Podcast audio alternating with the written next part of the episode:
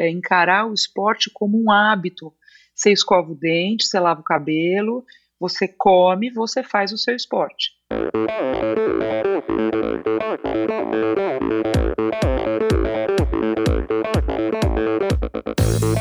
Olá pessoal, aqui é o Nalberto Vôlei. Olá, aqui é o Paulo Kakinov.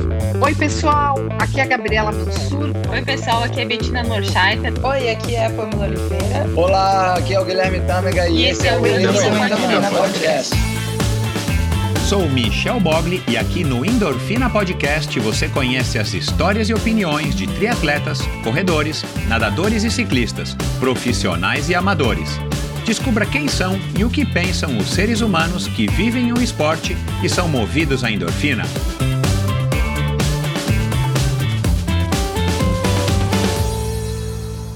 Olá, seja bem-vindo a mais um episódio do Endorfina Podcast. Esse e todos os episódios são editados pela produtora Pulsante, do meu amigo Gabriel. Siga arroba produtora Pulsante no Instagram para conhecer um pouquinho mais a respeito desse universo do mundo do podcast. Bom, é, minha convidada de hoje, uma convidada excepcional, a Maria Eugênia, uma mulher fantástica, esposa do meu amigo Flávio, que é, que é um, um exímio ciclista, amador, já foi ciclista competitivo na, na fase universitária dele quando morava nos Estados Unidos. E, e, a minha relação com a família Cardoso é uma relação de longa data, inclusive. O Cid Lopes Cardoso foi uma das pessoas que começou a organizar provas de triatlon aqui no Brasil é, já passou pelo Endorfina. Se você não ouviu, vai lá e ouça depois desse episódio. E depois desse episódio você vai ficar ainda mais curioso para conhecer um pouquinho do Cid e do que, que ele conversou também na nossa conversa, é, que acho que foi em 2018, se eu não me engano, 2019, mas já faz um bom tempo, numa época que a gente nem sabia que, é, o que, que era a pandemia. Enfim, e, e, essa conversa com a Maria Eugênia foi fantástica, porque ela é uma mulher é, que se apaixonou pelo esporte desde cedo, desde a fase competitiva dela na aeróbia, na ginástica aeróbia, a gente vai falar um pouco disso.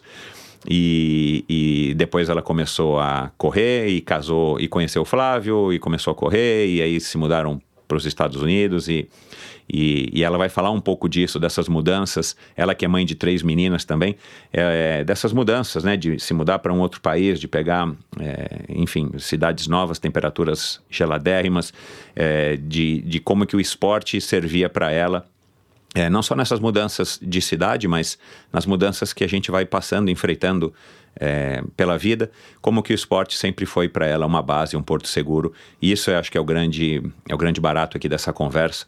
É uma mulher que depois conheceu o ciclismo e se apaixonou pelo ciclismo, é, para a felicidade do Flávio, e também da, de toda a família Cardoso. Ela é, se apaixonou pelo ciclismo e vai falar um pouco disso também, da descoberta do ciclismo, como é que ela descobriu o ciclismo.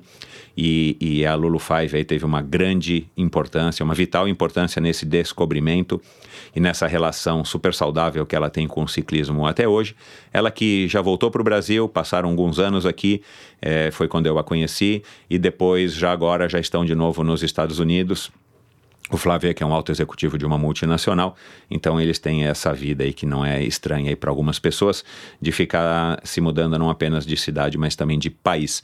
Então, foi uma conversa fantástica, porque a gente falou aqui sobre amor à primeira vista, a gente falou é, de como que ela conheceu é, o esporte por acaso, na escola aqui em São Paulo, uh, mudanças, desafios, uh, as oportunidades né, que o esporte proporciona, os ensinamentos, falamos, claro, sobre filhos, é, expectativas e uma série de outros assuntos que são é, bem legais, assuntos que são bem é, interessantes, porque a, a, Maria Eugênia é uma mulher, uma mulher incrível, uma mulher fantástica, uma mulher da vida real e tenho certeza de que muitos de vocês e muitas de vocês vão se, se é, se relacionavam, ter essa empatia aí direta com a, com a Maria Eugênia, porque de fato é uma mulher incrível. E vamos então agora para a conversa, mas antes, rapidinho, lembrando vocês que o endorfinabr.com, esse é o endereço do site do Endorfina, você lá é, pode acessar ele para tudo que você quer saber a respeito de endorfina, desde ouvir episódios, a pegar redes sociais e, e, e conhecer um pouquinho mais alguns assuntos que foram conversados com cada um dos convidados. Lá também você encontra link, claro, para meu perfil no Instagram, para o meu canal no YouTube. É, você pode assinar a newsletter semanal do Endorfina ela também. Aliás, eu aconselho você a assinar.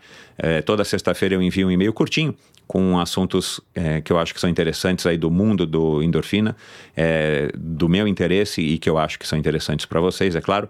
E eu faço também algumas reflexões a respeito aí dos convidados da semana.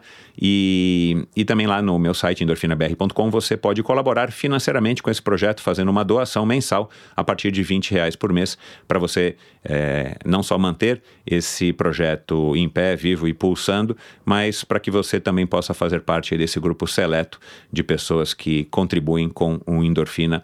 É, proporcionando aí cada vez mais histórias relevantes para todo mundo que quiser ouvir, aprender e se inspirar. Afinal de contas, esse é o grande objetivo. Afinal de contas, quem é que não gosta de uma boa história, não é? Vamos lá agora para mais um episódio do Endorfina Podcast. Competitiva, esta campineira praticou diversas modalidades na escola, como a corrida na pista, vôlei, basquete e os saltos em altura e distância. Nas Olimpíadas Escolares, botava medo nas adversárias. Com a chegada dos anos 90, mergulhou contudo na ginástica aeróbica competitiva, com direito a colã, asa delta, polainas e botinhas para as coreografias recheadas de chutes altos e flexões de um braço só, sem perder o sorriso. Seu pai achou que aquilo era demais, bem como seu desejo de cursar educação física. Ela opta então pelo curso de publicidade. No trabalho, conhece o homem da sua vida, começa a correr e, após o casamento, com 24 anos de idade, decidem mudar-se para Chicago. Enfrentando os desafios da nova vida, trabalho, frio e treinos longos na chuva, ela estreia na maratona. Anos depois, e já com as filhas gêmeas no banco de trás, se mudam para uma latitude menor e fixam residência em Boca Raton, na Flórida. O sol, o calor, o ar latino facilitam a adaptação e ela vive seus melhores anos na corrida até então. Lá também nasce a sua terceira filha. Mais alguns anos eles voltam a São Paulo. 15 anos fora do Brasil faz com que a adaptação seja difícil e gere conflitos. A corrida em São Paulo não flui como gostaria e, após ambos os joelhos operados, conhece a Lulu Five, o famoso grupo de ciclismo exclusivo para mulheres, orquestrado brilhantemente pela Gisele Gasparotto. O ambiente acolhedor e a identificação imediata com outras mulheres abrem um novo horizonte em sua vida. O ciclismo não apenas preenche o vácuo deixado pela corrida, mas aproxima do marido, que é ciclista há mais de 30 anos. Ambos agora dividem os mesmos objetivos e curtem juntos o esporte. Durante quatro anos, a rotina maluca, milimetricamente organizada, flui com facilidade, na mesma intensidade que sua paixão pela bicicleta e a sua, e a sua conexão com as Lulus. Em 2020, surge uma excelente oportunidade de voltar para a Flórida, com as meninas na adolescência, em uma outra fase de vida e a referência do grupo da Gisele, a mudança não tem sido fácil. Conosco aqui hoje a consultora de marketing estratégico que aprendeu com a sogra o valor de ter o esporte como um hábito e o utiliza como linha mestre durante os seus períodos de mudança, dúvidas e desafios. A mãe da Amanda, da Estela e da Júlia, direto da ensolarada Miami, a corredora e ciclista Maria Eugênia de Almeida Prado Cardoso. Seja muito bem-vinda.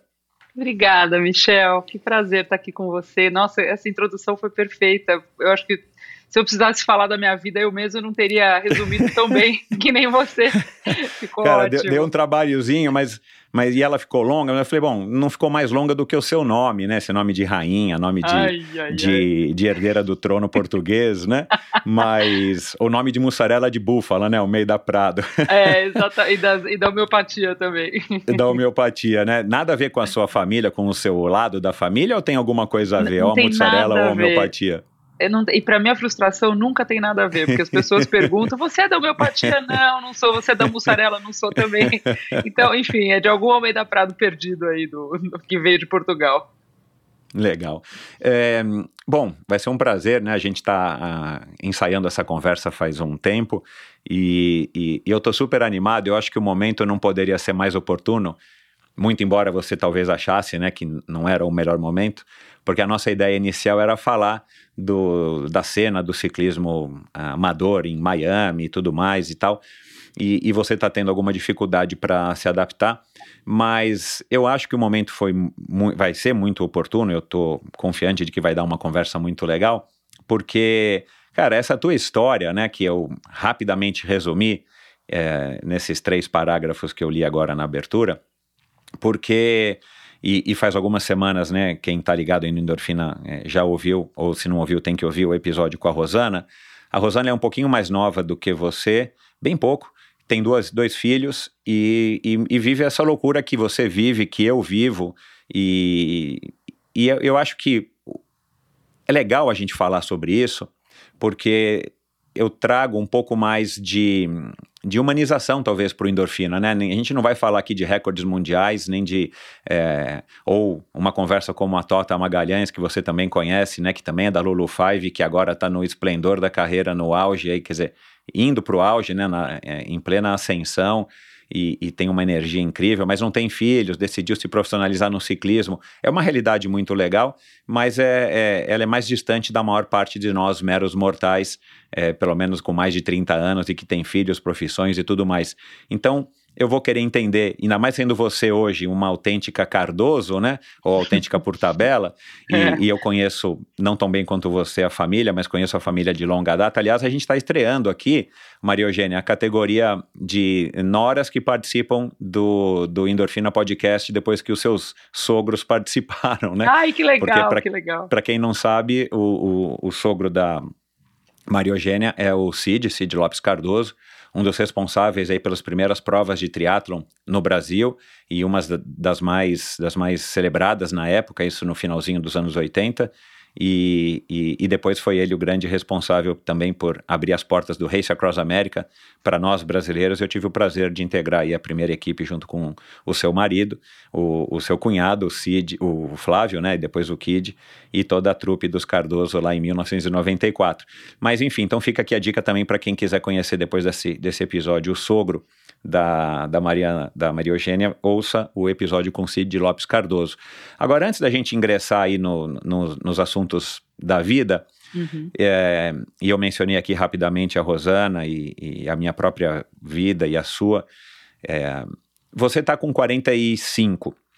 Ah, eu comecei a conversa com a Rosana é, e ela fez um post quando ela fez 40 e, e dizia que dizia o seguinte: os 40 são os novos 20. Para você, eu quero fazer uma pergunta um pouco diferente.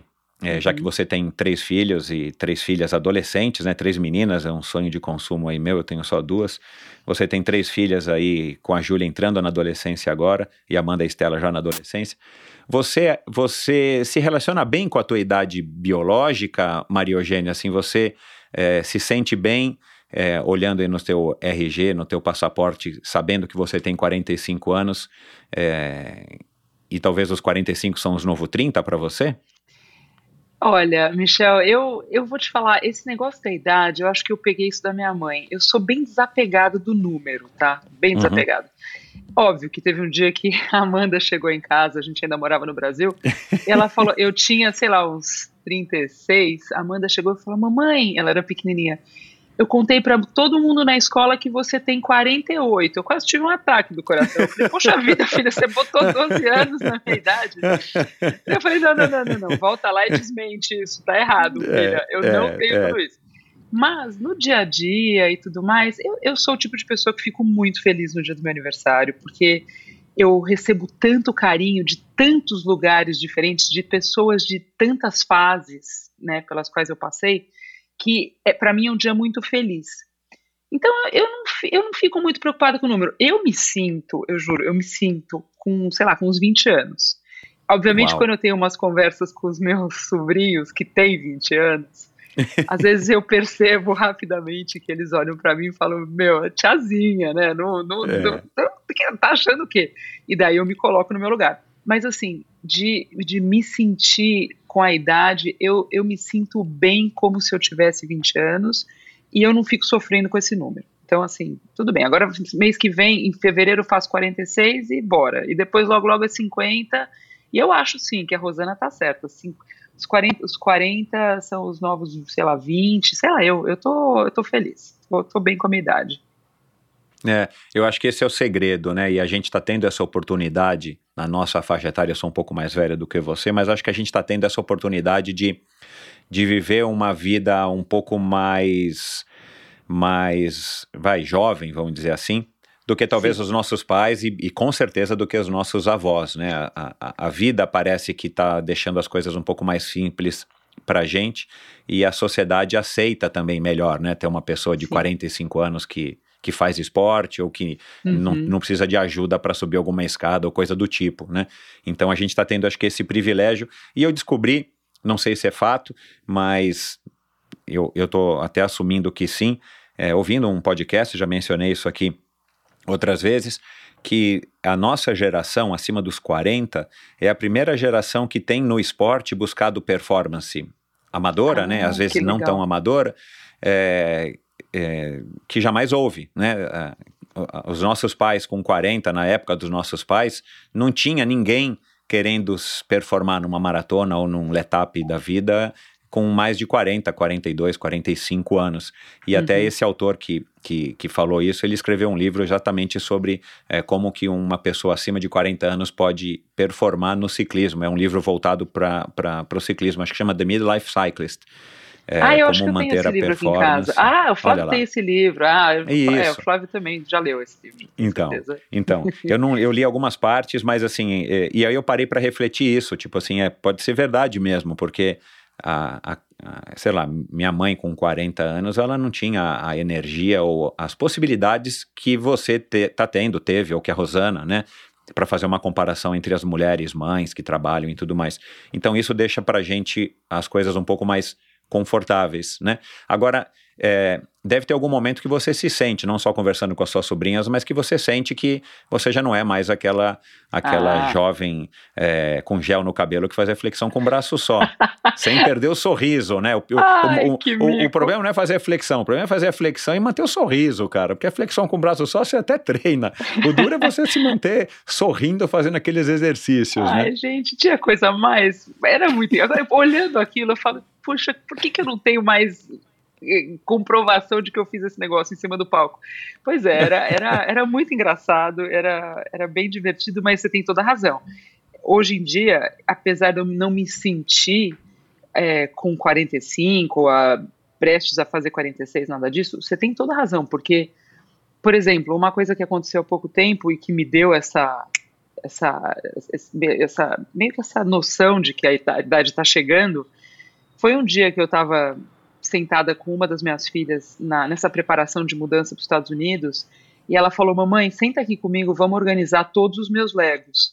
E tinha assim, sei lá, milhões e milhões de peças de todas as cores. E ela falou: Vamos dividir por saquinhos por cor. Só sei que eu sentei, fiquei quatro horas sentada no chão duro, abaixada, colocando Lego por Lego nos saquinhos. Michel, depois disso, eu fiquei com hernia de disco, entendeu? Ah.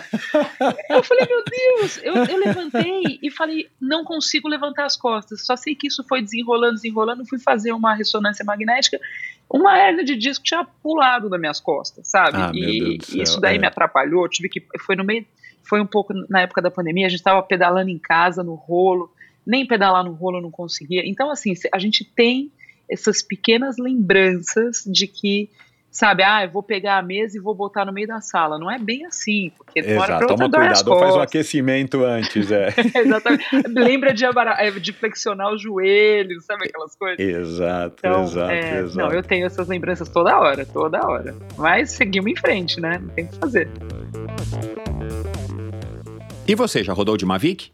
Em 2021, a Mavic elegeu o nome Cosmic para representar a linha de rodas de estrada em carbono nas suas diferentes versões, para escalar, atacar e acelerar.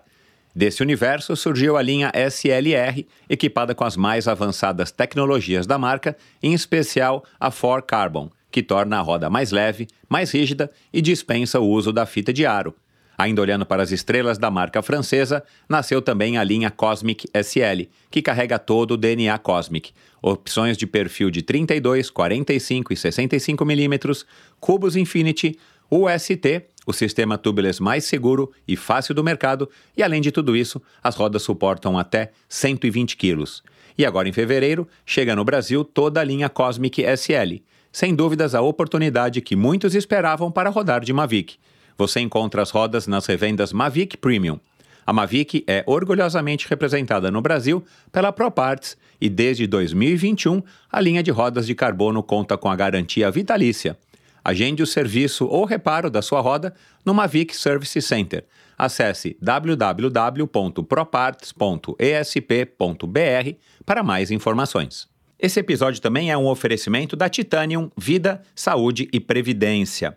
Quase 20 anos de história, o comprometimento total com seus clientes e uma alta credibilidade, ela oferece as melhores soluções em proteção e segurança que você encontra no mercado, com planos de seguro de vida, saúde e viagem. A Titânio oferece serviços para o seu bem-estar, como seguro de vida resgatável, que além de resguardar e proteger o futuro das pessoas que você ama, te dá a opção de resgatar os valores em seu seguro para utilizá-los no que quiser ou precisar. E o seguro saúde com cobertura mundial e livre escolha de médicos, clínicas e hospitais. Colocar a Titânio em seu futuro é uma escolha sensata. Aproveite os melhores momentos da vida com quem você ama, livre de preocupações com um amanhã. Siga e conheça mais sobre a Titanium através do seu perfil no Instagram em titanium.consultoria. Não conte com a sorte, conte com a Titanium. Esse episódio é um oferecimento da Bovem Energia. Bovem, há uma década fornecendo energia e gerando resultados para consumidores do mercado livre. Quer ser livre? Fale com a Bovem. Energia que inspira. Saiba mais em bovem.com.br e através do perfil no Instagram bovem energia. Você me escreveu, vamos começar agora é, o programa seriamente aqui. Você me escreveu nessa tua história que, que eu achei muito legal e eu quero começar justamente pelo final, porque eu acho uhum. que isso uhum. pode nos conduzir a caminhos interessantes. Você escreveu assim, tá? Eu vou aqui ler o que você escreveu. Em todas as minhas transições, uma coisa esteve presente: o esporte, agente estimulador, apaziguador de sentimentos e crises, agente aglutinador entre todos da família. Eu queria que a gente começasse falando sobre isso, né?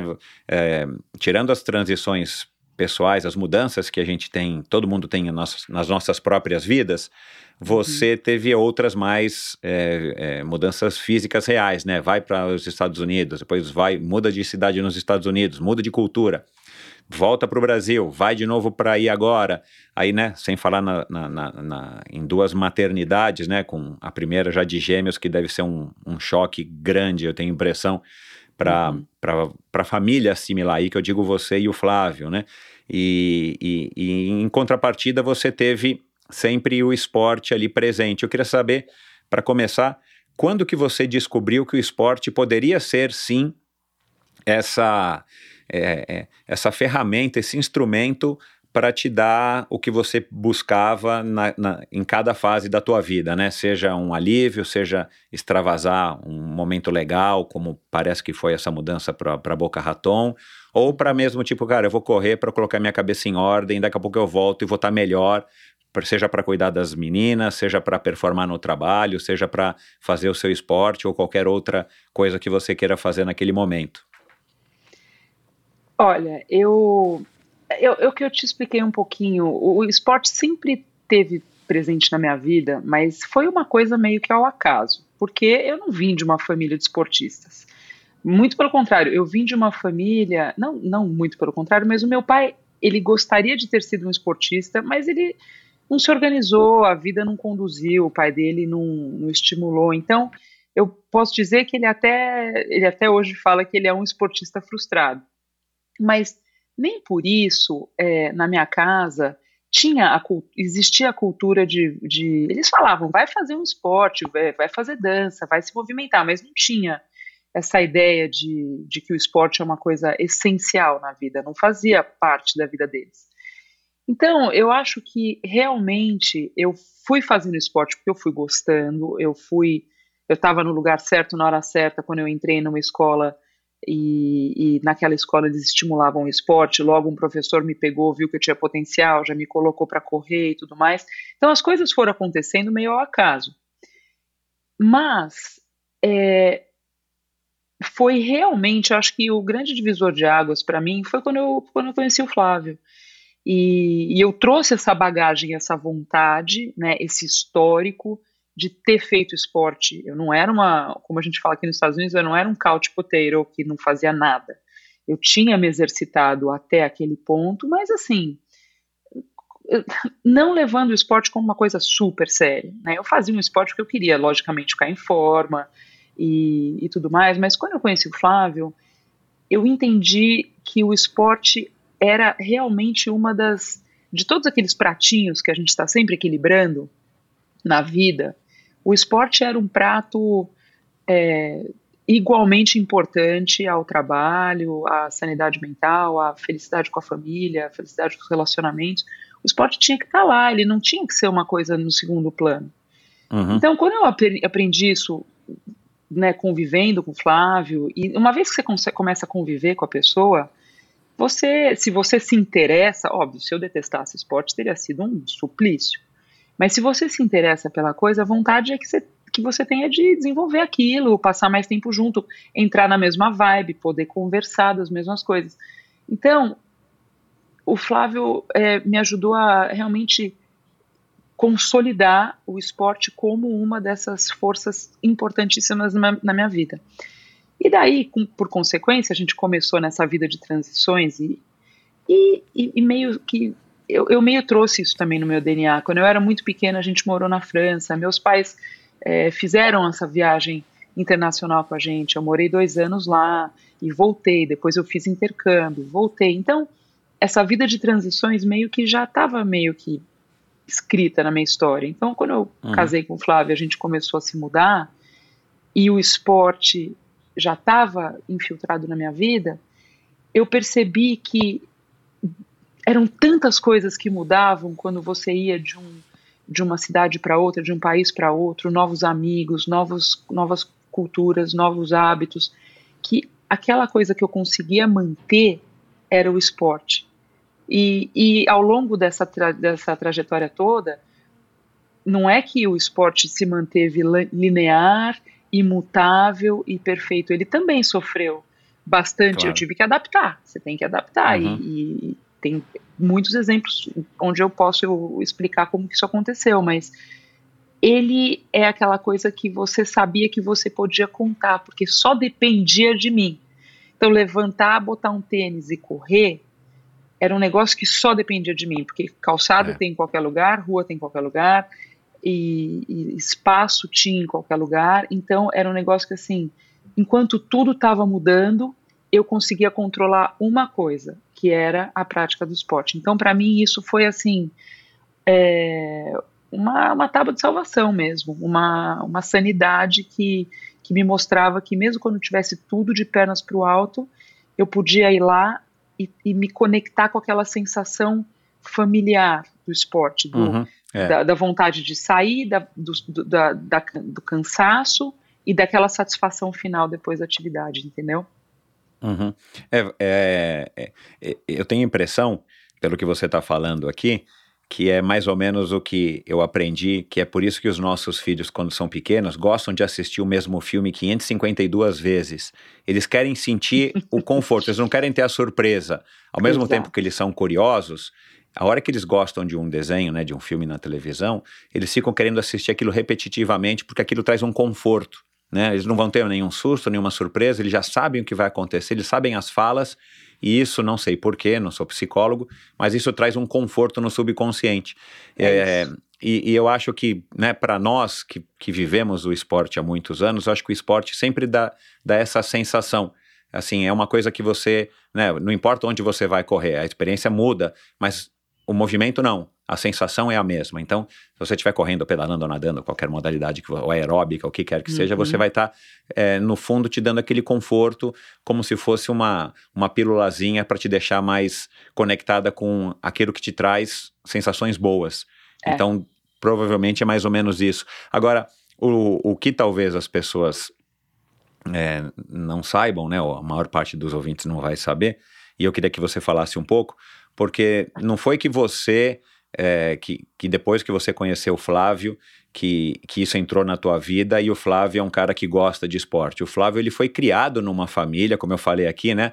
Teu sogro, quem trouxe o triatlon praticamente para o Brasil, não trouxe, mas é, organizou as primeiras provas, uhum. é, sempre fez esporte, a tua sogra é igual, os dois irmãos do Flávio, a Silvia e o Kid, né, maratonas, Ironman, triatlons, Ultraman e tudo mais.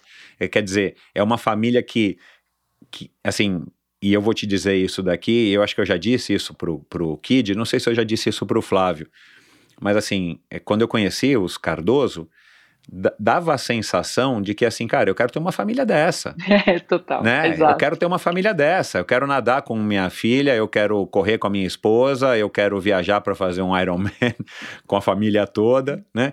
E, e, inclusive o primeiro Race Across America, é, você deve saber disso, mas foi inspiração dos Nichols, né? Que tinham feito um quarteto, é, que era uma família de amigos do, do, do, do Flávio, acho que do Kid, lá da faculdade, que fizeram um quarteto no Race Across America em 93 e eles adoraram a ideia.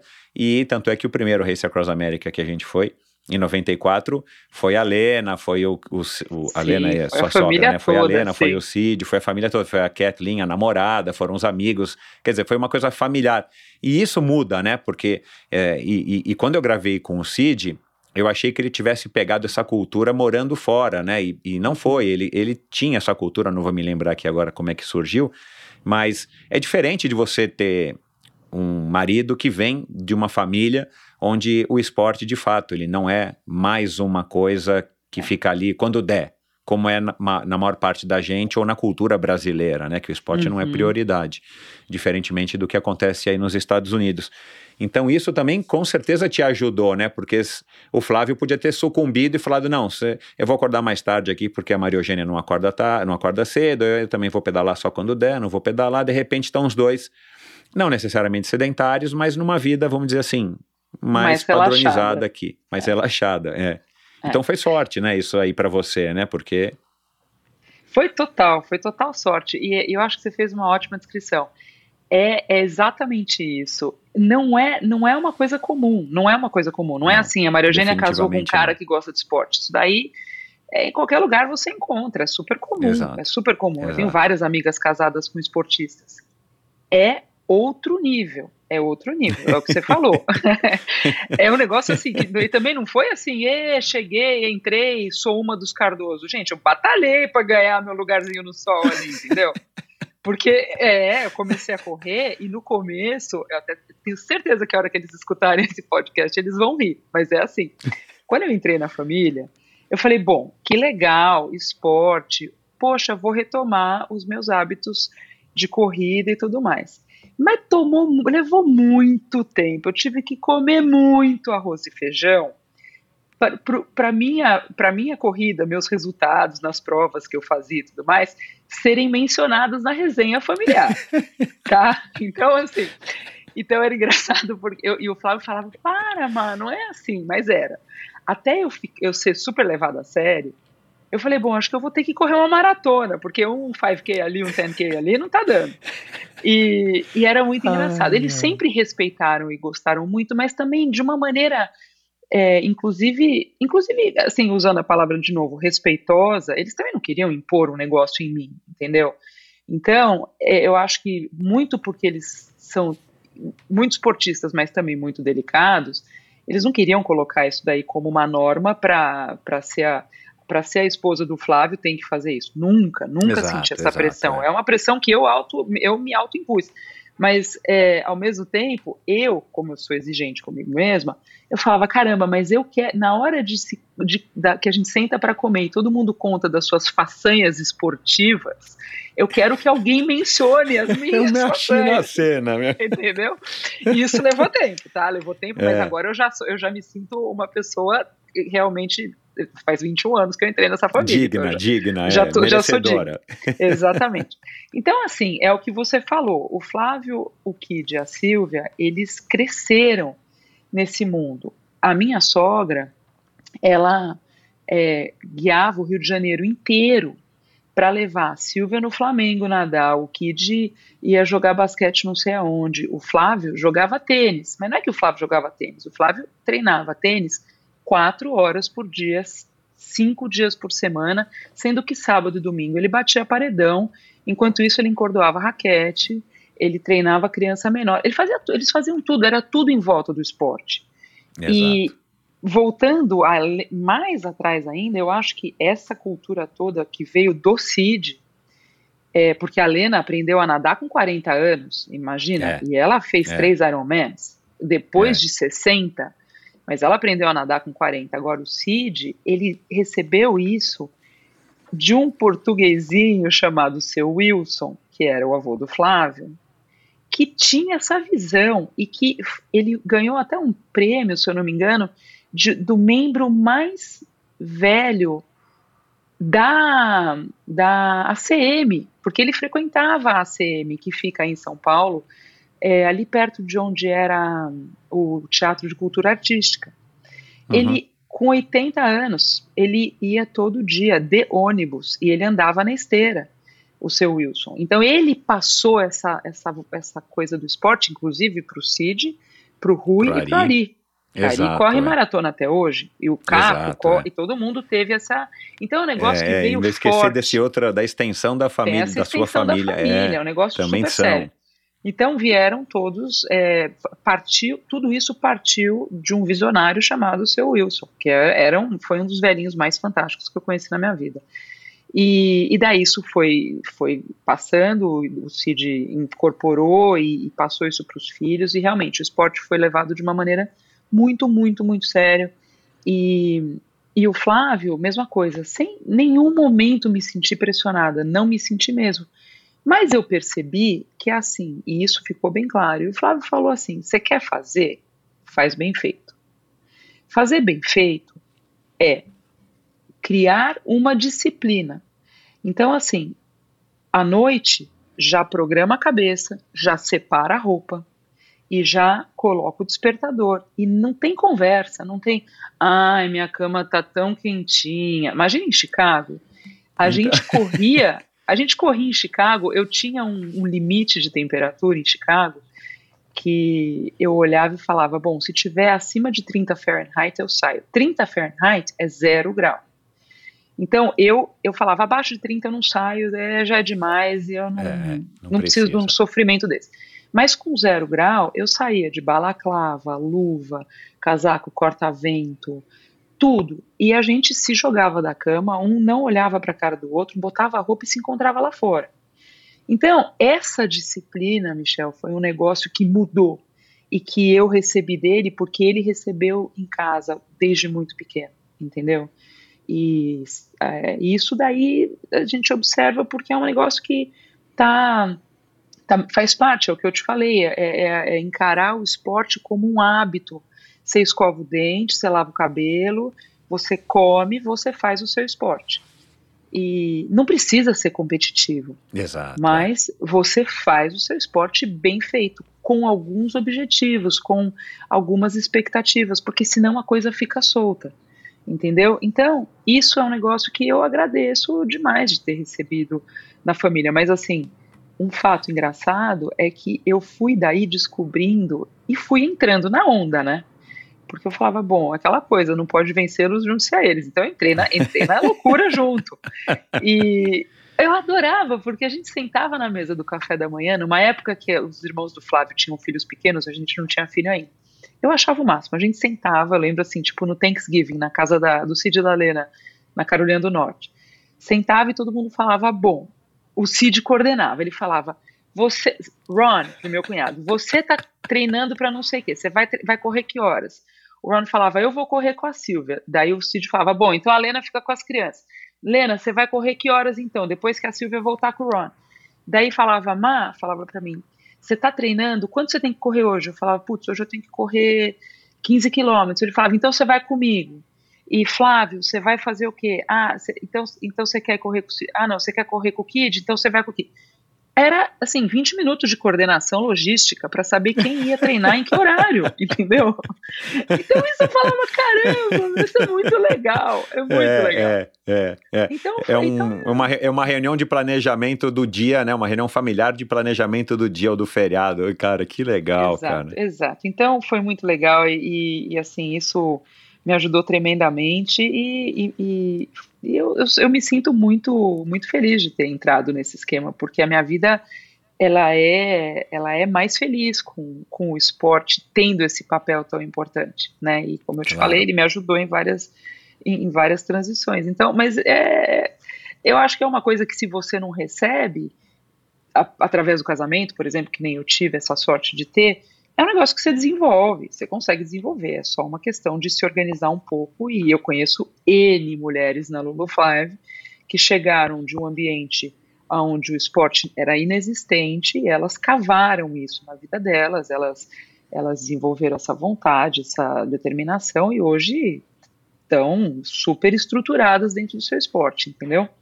Mas que uma ajudinha externa assim é, faz a diferença. É, então, faz. eu acho que isso é uma questão de cultura, né? E, e, e, nos Estados Unidos a gente tem essa impressão mesmo que o esporte está mais é, aflorado na cultura de uma maneira geral, né? Pensando Sim. que os Estados Unidos têm 300 milhões de habitantes. E o que, que falta no Brasil? E se a gente for né, pegar uma lupa e olhar no, no, macro, no micro, é o que tem na Lulu, por exemplo, que está fazendo esse sucesso. E você deve estar tá vendo aí, porque você deve se falar direto. Uhum. Mas, cara, no sábado agora passado, acho que no sábado, né? Cara, eu fui. Não, no sábado não, acho que foi na, na sexta, sei lá. Cara, fui pra USP, a, a bolinha lá, onde todo mundo se agrupa para depois de fazer cada um o seu treino, cada um grupo o seu treino. Cara, teve uma hora que eu brinquei lá com a Gisele, eu falei, puxa, será que pode pedalar homem aqui? Porque, sei lá, tinha umas 60 meninas. Sim. E eu sei que a Gisele tá super feliz e tá também surpresa com esse, com esse boom, com esse movimento. E aí a gente está falando só de Lulu, né? E tem várias outras assessorias que tem mulheres, não Sim. exclusivamente de mulheres.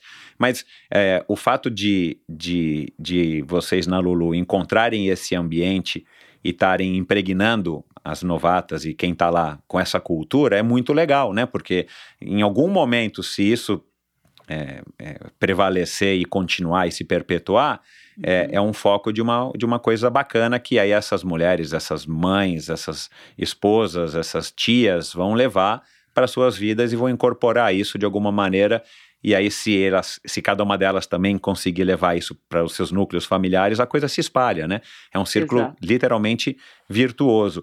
Agora, eu tive, você falando aí desse almoço e o Cid organizando e tal, eu lembrei, é, é, não, mas assim, eu, eu, eu, eu me lembrei você na hora. Você viveu isso, né? Você viveu então, isso. Então, eu né, vivi Michel? isso por, sei lá, por, por, por, primeiro por uns seis meses, ou sei lá quantos meses antes do primeiro Race Across America, que não foi muito, mas depois do segundo.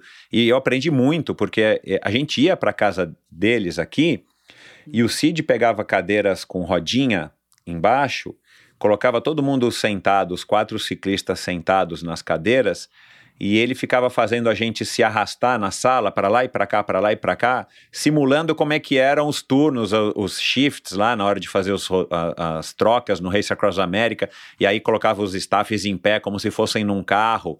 E que olha, agora esse carro vai para frente, ó, você vem para trás, não, Michel, tem que vir para trás logo, tem que ir pela esquerda. Cara, muito legal. E depois lá nos Estados Unidos, nas duas provas que a gente fez junto, igual. A gente tinha reuniões, meu, que tinham pauta. E ele que organizava no quarto, cada um sentado no chão onde desce. Uhum. E as uhum. reuniões tinham pauta.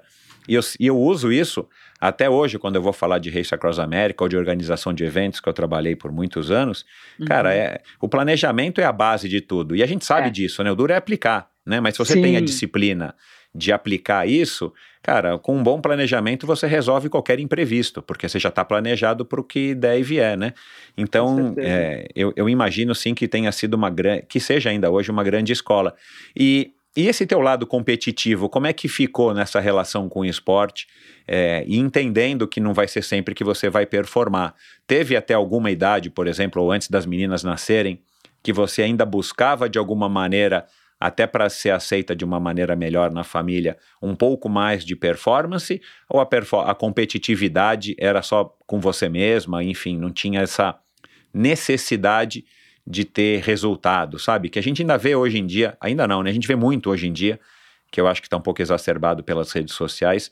Muitas pessoas, tipo, você vai na USP num sábado, você vê pessoas que você conhece correndo com cara de mal, porque é onde está todo mundo te vendo, né? Você está na arena, né?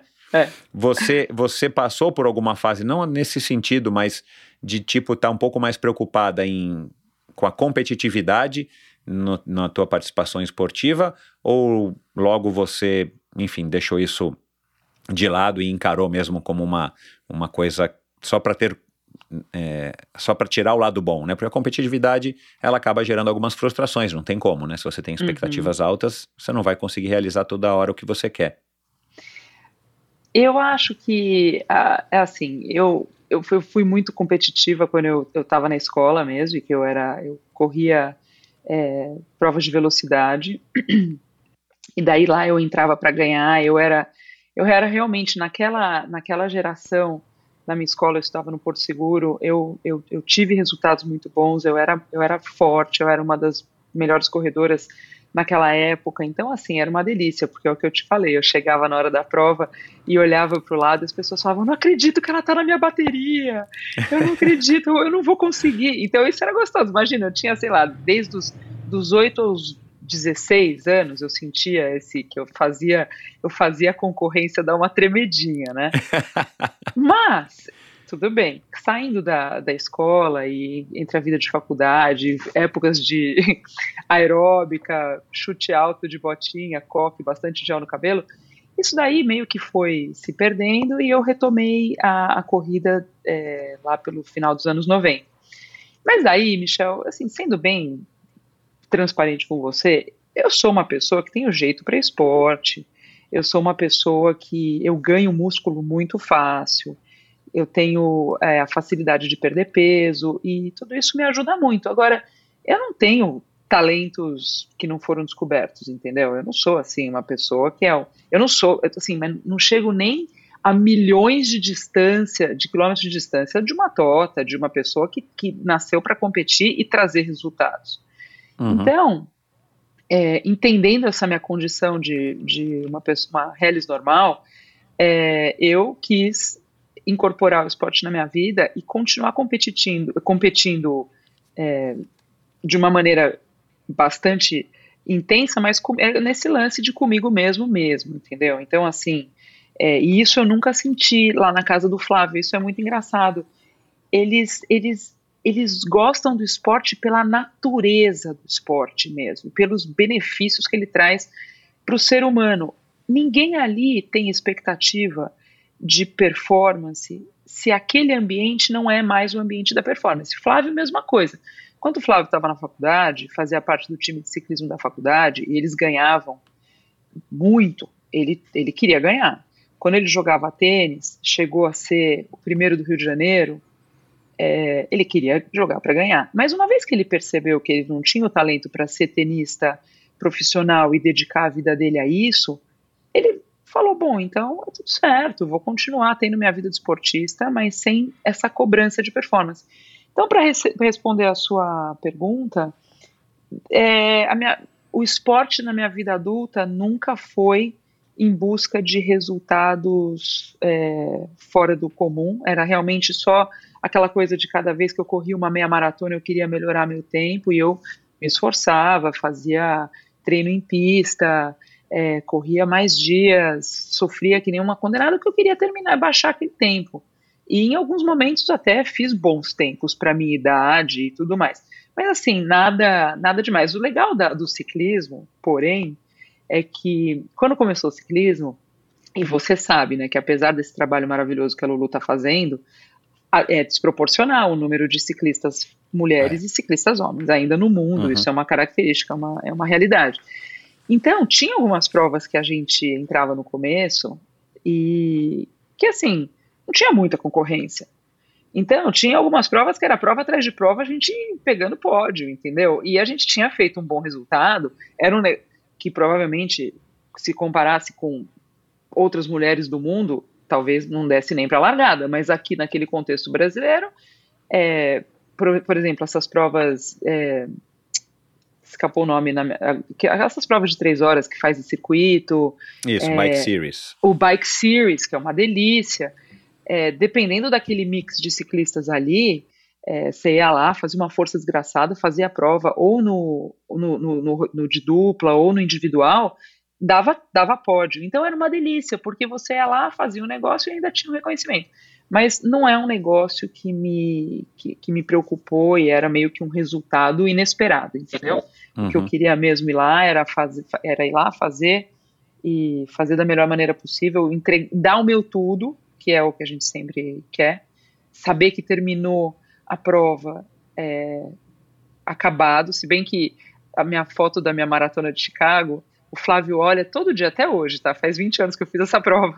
Ele olha e fala, ele olha e fala, não me conformo com a sua cara nessa linha de chegada. Olha a cara é. de feliz. Quer dizer que é, não usou é. tudo que tinha. E você olha a foto dele, ele tá parecendo, ele parece que vai morrer. Parece que vai morrer na linha de chegada. Mas eu sinto que eu dei tudo de mim, eu só tava guardando uma energiazinha para dar um sorriso, né? Quero sair bonita Exato, na foto, poxa é, vida. É, é. Ele, Herança ele não da liga pra isso. é, exatamente, sorrisão, orelha a orelha. E, mas então é, é mais essa pegada, sabe? Uma pegada mais, mais competindo comigo mesma mesmo. É, do jeito que eu entendo que o amador deve ser, né? Hoje a Sim. gente tem uma categoria que fica entre o amador e entre o profissional, né? Aquele amador que se dedica como um profissional, que espera ter resultado como profissional, mas ele não é um profissional. É, e a gente sabe, a hora que você conversa com, com Matota, com o Vinícius Rangel, é, você vê que a, a vida de um profissional é diferente. Por mais que o amador possa se dedicar a um absurdo, como a gente falou agora no começo, que é performance, é, não dá para você querer comparar é, o desempenho de um amador com um profissional, né? E eu sei que tem, tem gente que até é, critica esse lado do profissional que quer ser um o amador que quer ser um profissional e que acaba se cobrando, né, em termos de resultado e cara vai se frustrar sempre porque não dá para você achar que é, criando filho, é, trabalhando, Uhum. cuidando de casa, né, não, não dorme, não faz massagem todo dia, não, né, você vai ter um resultado como um- uma pessoa que só vive é, disso. Não. E, e, e só para contextualizar no comecinho ali dessa tua fala aí da, do esporte na família dos Cardoso que agora, né, tá na sua família também, mas pro final eu quero que você fale das meninas, Uhum. que eu achei legal como você colocou, né, que uma nada seis vezes por semana, a outra faz não sei o que cinco vezes por semana. Você já tá meio lena, hein? Você já tá eu já meio tô lena. meio lena, total, total. que, cara, e que isso é legal, cara, porque, cara, É. provavelmente, é, pelo menos das três meninas que você tem, e das suas sobrinhas, isso vai ser também perpetuado nas, nas Vai. famílias deles. Quer dizer, cara, é uma coisa que tá, que tá funcionando, cara. É legal demais. Você dá vontade de fazer um caso, estudar isso É. e poder criar um padrão para você poder, de alguma maneira, vender um curso na internet. Transforme sua família numa família esportiva. Enfim, Exato. mas eu vou, eu vou dizer uma coisa aqui que, que eu gravo muito o endorfina para eu aprender as coisas, né? Eu sou um cara curioso, adoro conversar com pessoas mais velhas, adoro conversar com o Cid, com Malena, com amigos que eu tenho que são muito mais velhos, porque a gente né, se coloca na- no nosso chinelo da humildade é, pela idade de cara, né? Uhum. E, e a gente aprende muita coisa. Mas o Abílio Diniz, quando teve aqui, ele falou de uma coisa é, muito legal, que ele, ele vê o esporte na vida dele, é, ou a vida dele, como um saco de bolacha, ele brincou.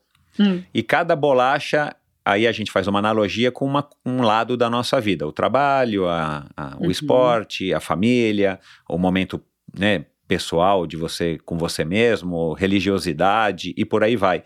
E aí ele fala: cara, se eu tirar um, um pacote dessa bolacha, o pacote fica mais vazio. Então ele fala que ele se enxerga, ele vê a vida dele como um pacote de bolacha, onde ele tem que ter uma bolachinha de cada sabor para ter um pacote sortido que da maneira legal. como fica melhor. É. E, e- e a gente percebe que não é fácil manter isso, né? Porque, e você mesmo sendo um, um- um Cardoso já, é, você já percebe isso, a gente tem que correr muito atrás disso, porque muitas vezes a vida não leva a gente para esse caminho. Talvez aí nos Estados Unidos seja um pouco mais fácil, e aí eu quero agora abordar um pouco dessa, desse choque cultural, se é que houve, é, com relação ao esporte, com relação às outras coisas que a gente sabe que houve, né? Porque você já disse isso, mas é, é, é uma coisa interessante é, para gente, pessoalmente, e quando a gente tem família, acho que a gente se sente um pouco, a gente que tem esse privilégio, né, de ter tido contato com o esporte e perceber os benefícios do esporte, a gente também quer extrapolar isso para os nossos filhos, enfim, para quem estiver com a gente na nossa vida. É, muitas vezes até os nossos familiares, né, que é mais difícil, mas com os filhos é melhor. É, mas fala um pouco então aí dessas mudanças de sair com 24 anos do Brasil. Aliás, você, conhece, vocês se conheceram lá no Passarelli, é? A gente se conheceu no Passarelli, isso mesmo. Até hoje Olha a gente lá. passa pelo Passarelli, olha e lembra que o Flávio estava numa. Ele, a gente trabalhava no mesmo setor na Motorola, mas Aham. eu era de um departamento diferente do dele, só que a gente sentava fisicamente perto um do outro. E, e ele entrava todo dia e já, né, já com as antenas ligadas, olhava e falava: hum. Interessante esse moço. E ele passava e a gente começou a se conhecer, não sei o que lá, e acabou é, começando a namorar e, e eu sabia que se, se a coisa desse certo, eu a gente teria que organizar de alguma maneira, porque ele estava no Brasil por três anos. Ele tinha ido para o Brasil para desenvolver um projeto. E, eventualmente, ele teria que voltar para os Estados Unidos.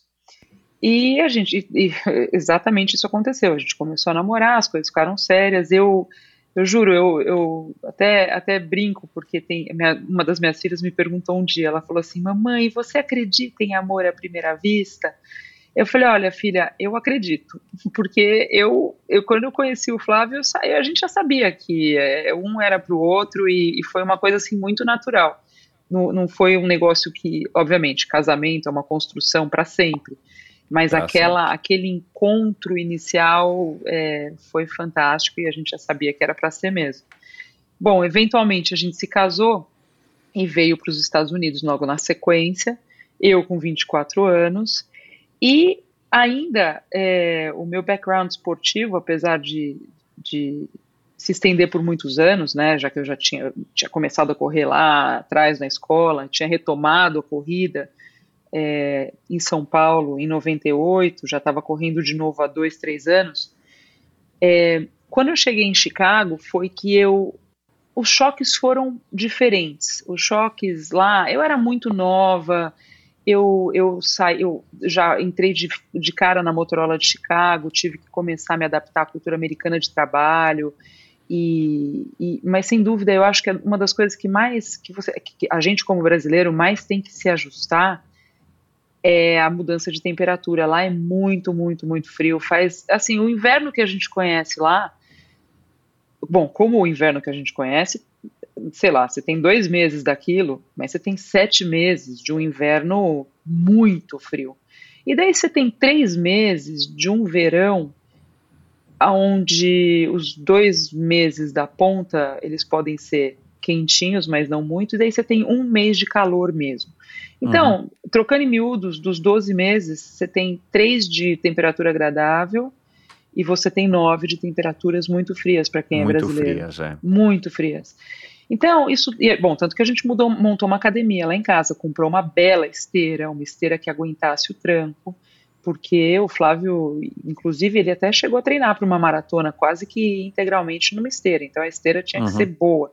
Eu não gostava muito de correr na esteira, então eu me equipei muito nos, nas roupas e acessórios de frio para tentar correr até a primeira nevasca dava para correr lá fora com zero grau. Depois que já tinha nevado, mesmo que fizesse mais que zero grau, era perigoso porque ficava escorregadio. Escorregadio, então, é.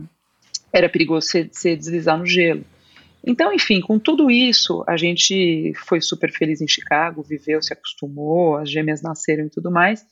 E daí, é, na transição para Boca Raton, eu aí foi uma delícia, porque toda a minha paixão pela corrida eu pude eu pude exercer e, e viver por 12 meses do ano, porque é o tempo na Flórida Nossa, é radical. É. Abençoado, é. é uma coisa maravilhosa. Todo mundo fala, ah, é muito calor na Flórida, é, em julho fica insuportável. Eu não reclamo desse calor insuportável foi o dia que eu me tranquei para fora de casa em Chicago. Imagina isso, eu me tranquei para fora de, de, de, casa em Chicago, Michel. Tava menos 18 lá fora, menos 18 graus Celsius. Eu saí para jogar uma lata, uma, uma caixa no, no num lixão que estava na frente da minha casa porque o, a, o condomínio estava em construção. Quando eu voltei, a porta estava trancada. O Flávio estava em Las Vegas. E eu não, eu não conhecia nenhum vizinho, não tinha vizinho na minha vizinhança, porque a gente foi um dos primeiros a mudar. Eu olhei e falei, eu vou morrer, eu vou morrer, meu nariz vai ficar preto, que nem aquele povo do Everest.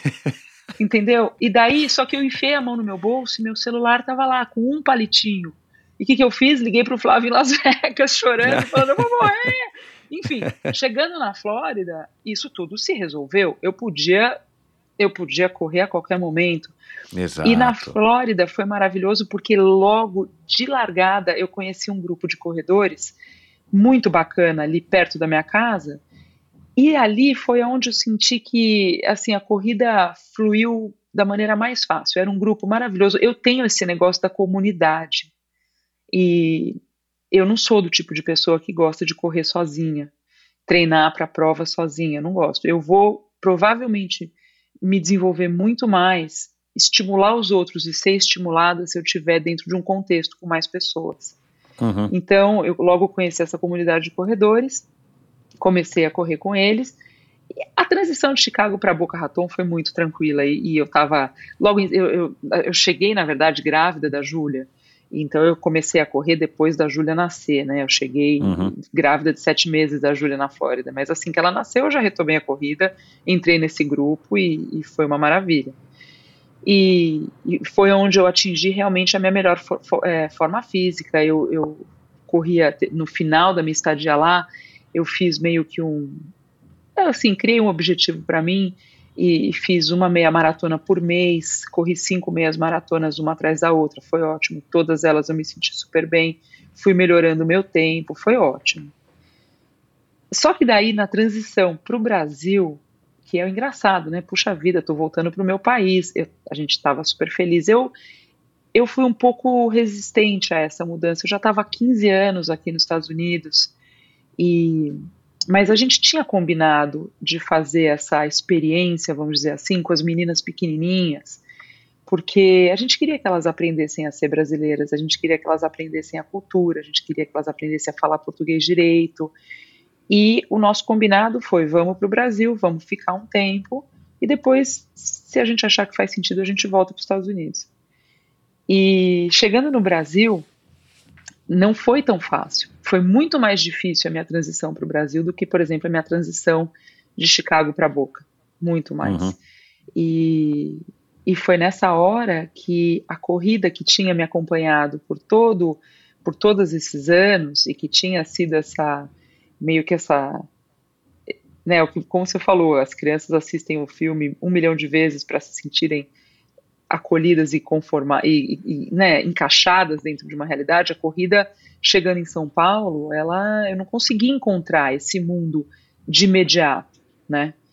É, a gente morava ali pertinho do Vila Lobos e a um quilômetro e meio da USP. Exato, eu lembro é. que o primeiro dia que eu fui correr, eu, eu- a gente foi, o Flávio foi comigo, né? Eu ainda era meio apavorada, eu tinha medo de atravessar a rua, eu achava que ia me atropelar. E muita, muito carro, ônibus, muita coisa acontecendo, motoqueiro, motoboy. Eu tinha acabado de sair de um lugar que era meio deserto, né? Boca Raton é super pacato. Uhum. E eu lembro que o Flávio foi comigo lá para a USP e eu cheguei lá num sábado de manhã que agora tá menor porque é pós-pandemia, tá, tá menos caótico do que foi há uma, É, é. anos ainda atrás. tá, né? Eu tô esperando que vai voltar assim esse ano, vai voltar agora com tudo, porque a demanda Loucura tá reprimida total. demais. Eu acho. Eu tô, Exa- eu não, tô, eu tô é sentindo total. isso. É, É. tem toda a razão. Eu cheguei lá no meio de 2013 e tinha assim ciclista, corredor, carro e ônibus e todo mundo Nossa, com caos, raiva né? um do outro e se jogando em cima de um. de- Eu, eu olhei e falei, meu Deus, eu entrei naquela Ai, ai. bolinha, eu falei, eu não consigo sair desse negócio, eu entrei correndo na bolinha. Quando eu vi, tinha os ciclistas à toa. Eu falei, meu Deus, os corredores com os ciclistas. Eu só sei que eu fui, corri, voltei chorando, chorei o caminho inteiro. Ah, chorando. E o Flávio falava, Mazinha, vai dar tudo certo, você vai encontrar a sua galera. Enfim, foi, foi uma transição bem difícil. Eu tinha bastante medo. E eu falava, caramba, mas como que eu vou treinar para uma maratona dentro da USP? Eu vou ter que dar 500 voltas lá dentro. E daí eu percebi que as pessoas iam, corriam na rua, iam para o centro de São Paulo. E daí São Paulo é o limite, né? Então, deu uma bela sacudida aí e, e demorou bastante, Michel, para eu in- me encontrar no esporte em São Paulo, por incrível que pareça. Foi, não foi super fácil. E é a porque gente você vê, né? Cada um, cada um com, seu- com seus problemas, né? Cada um com as suas dificuldades. Não dá pra gente generalizar, porque ainda 2013 a corrida ainda ainda tá num boom, mas ela estava muito mais forte, né, em 2013 do Muito. que está hoje. Né, era o, não era o auge, mas era quase que o auge da corrida, né? A corrida É. se desenvolveu muito nesses anos todos que vocês ficaram fora do Brasil. A corrida se desenvolveu um absurdo, né? demais. E, e de repente você volta, mas você volta com outros parâmetros, aquilo que eu, que eu falei no começo. É uma outra fase, você está com as três meninas, você também não quer ser atropelada, você não precisa ser atropelada, ninguém quer. Exatamente. Mas você tem três meninas em casa, você, você coloca as coisas numa outra perspectiva que é a tua perspectiva daquele momento que você estava vivendo, né? Exato. É, e todo mundo aqui entende que uma vez que você vira mãe, é, por mais que você tenha sido até então uma pessoa destemida, É, porque vamos ver, você fala, bom, sou eu, sou eu e meu marido. Se eu morrer, meu marido arruma outra, eventualmente, espero que seja feliz, vai cuidar uma, vai, vai montar uma família. Agora, uma vez que você tem um monte de criança dependendo de você, eu falava, caramba, será que eu devia estar aqui, assim, me expondo? É, e daí também tenho medo do assalto, e um monte de coisa. Gente, no fim, a grande verdade é que eu me acostumei super bem em São Paulo. Eu me acostumei e fui muito feliz esses oito anos que eu fiquei lá. Muito, muito, muito.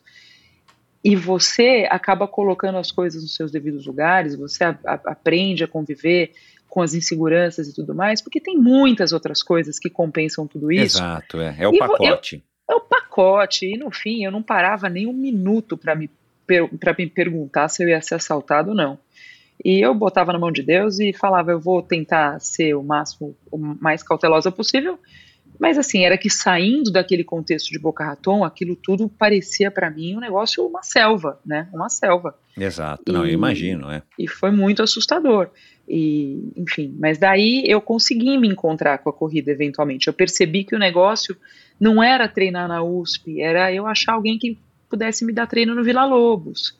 E eu uhum. encontrei uhum. uma assessoria no Vila Lobos, maravilhosa, pequenininha, aonde as pessoas vieram me acolher. E daí eu tinha uma turma para correr comigo.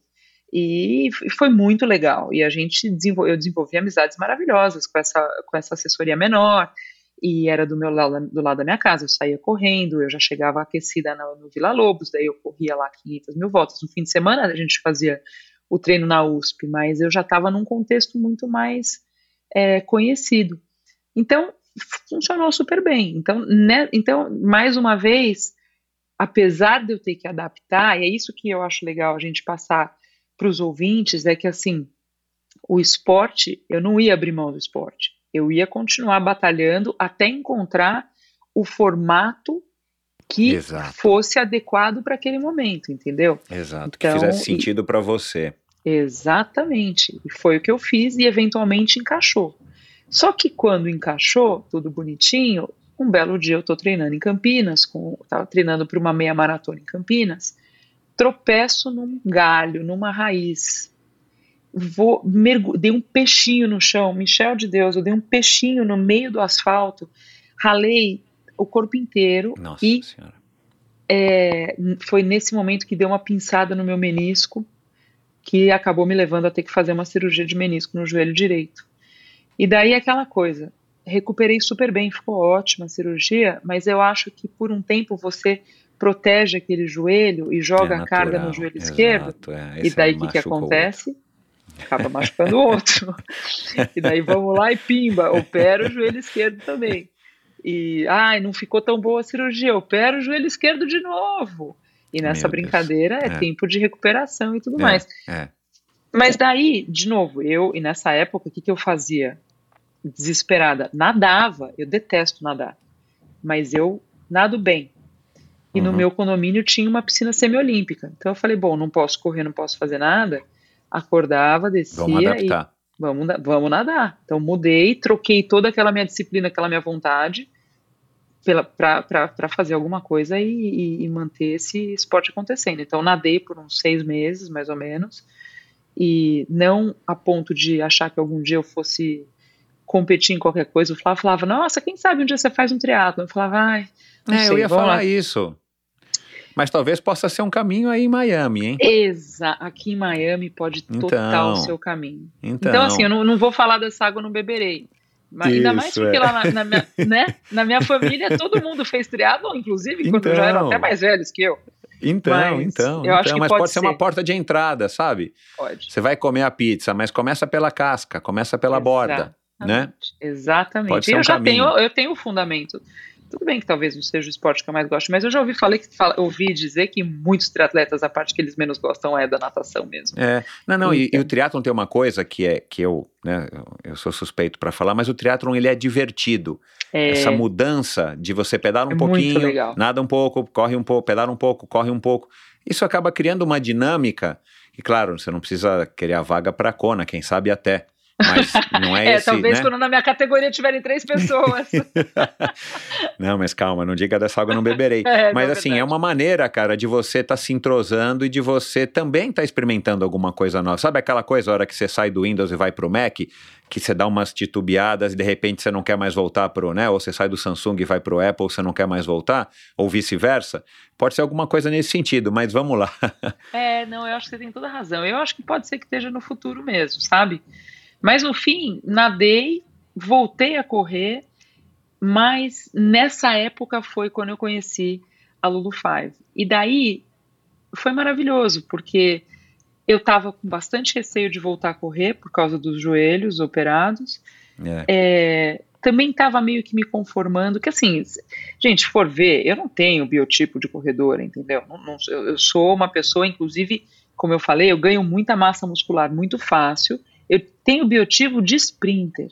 Eu tenho biotipo, eu, eu não sou uma pessoa, eu assim, eu sou, eu sou grande, eu sou pesada. Por mais magra que eu possa estar, eu sou uma pessoa pesada. Então eu falei, bom, essa dor no joelho pode ser que continue. Então vamos dar um tempo disso tudo aqui, vamos, ta- vamos experimentar o ciclismo. Até foi tão engraçado, cheguei um dia em casa falei, Flávio, estou pensando em virar ciclista. Bom, tô nessa altura do campeonato eu tô casada com ele há 17 anos, né? E eu, eu tô acostumada com aquela. Eu tinha 500 bicicletas na minha casa, porque o Flávio, inclusive, não se livra de bicicletas velhas. Ele falou: Eu não vendo bicicletas. Então você pensa, a minha casa é permanentemente um museu, inclusive quando não cabe mais na minha casa, ele manda para casa dos pais.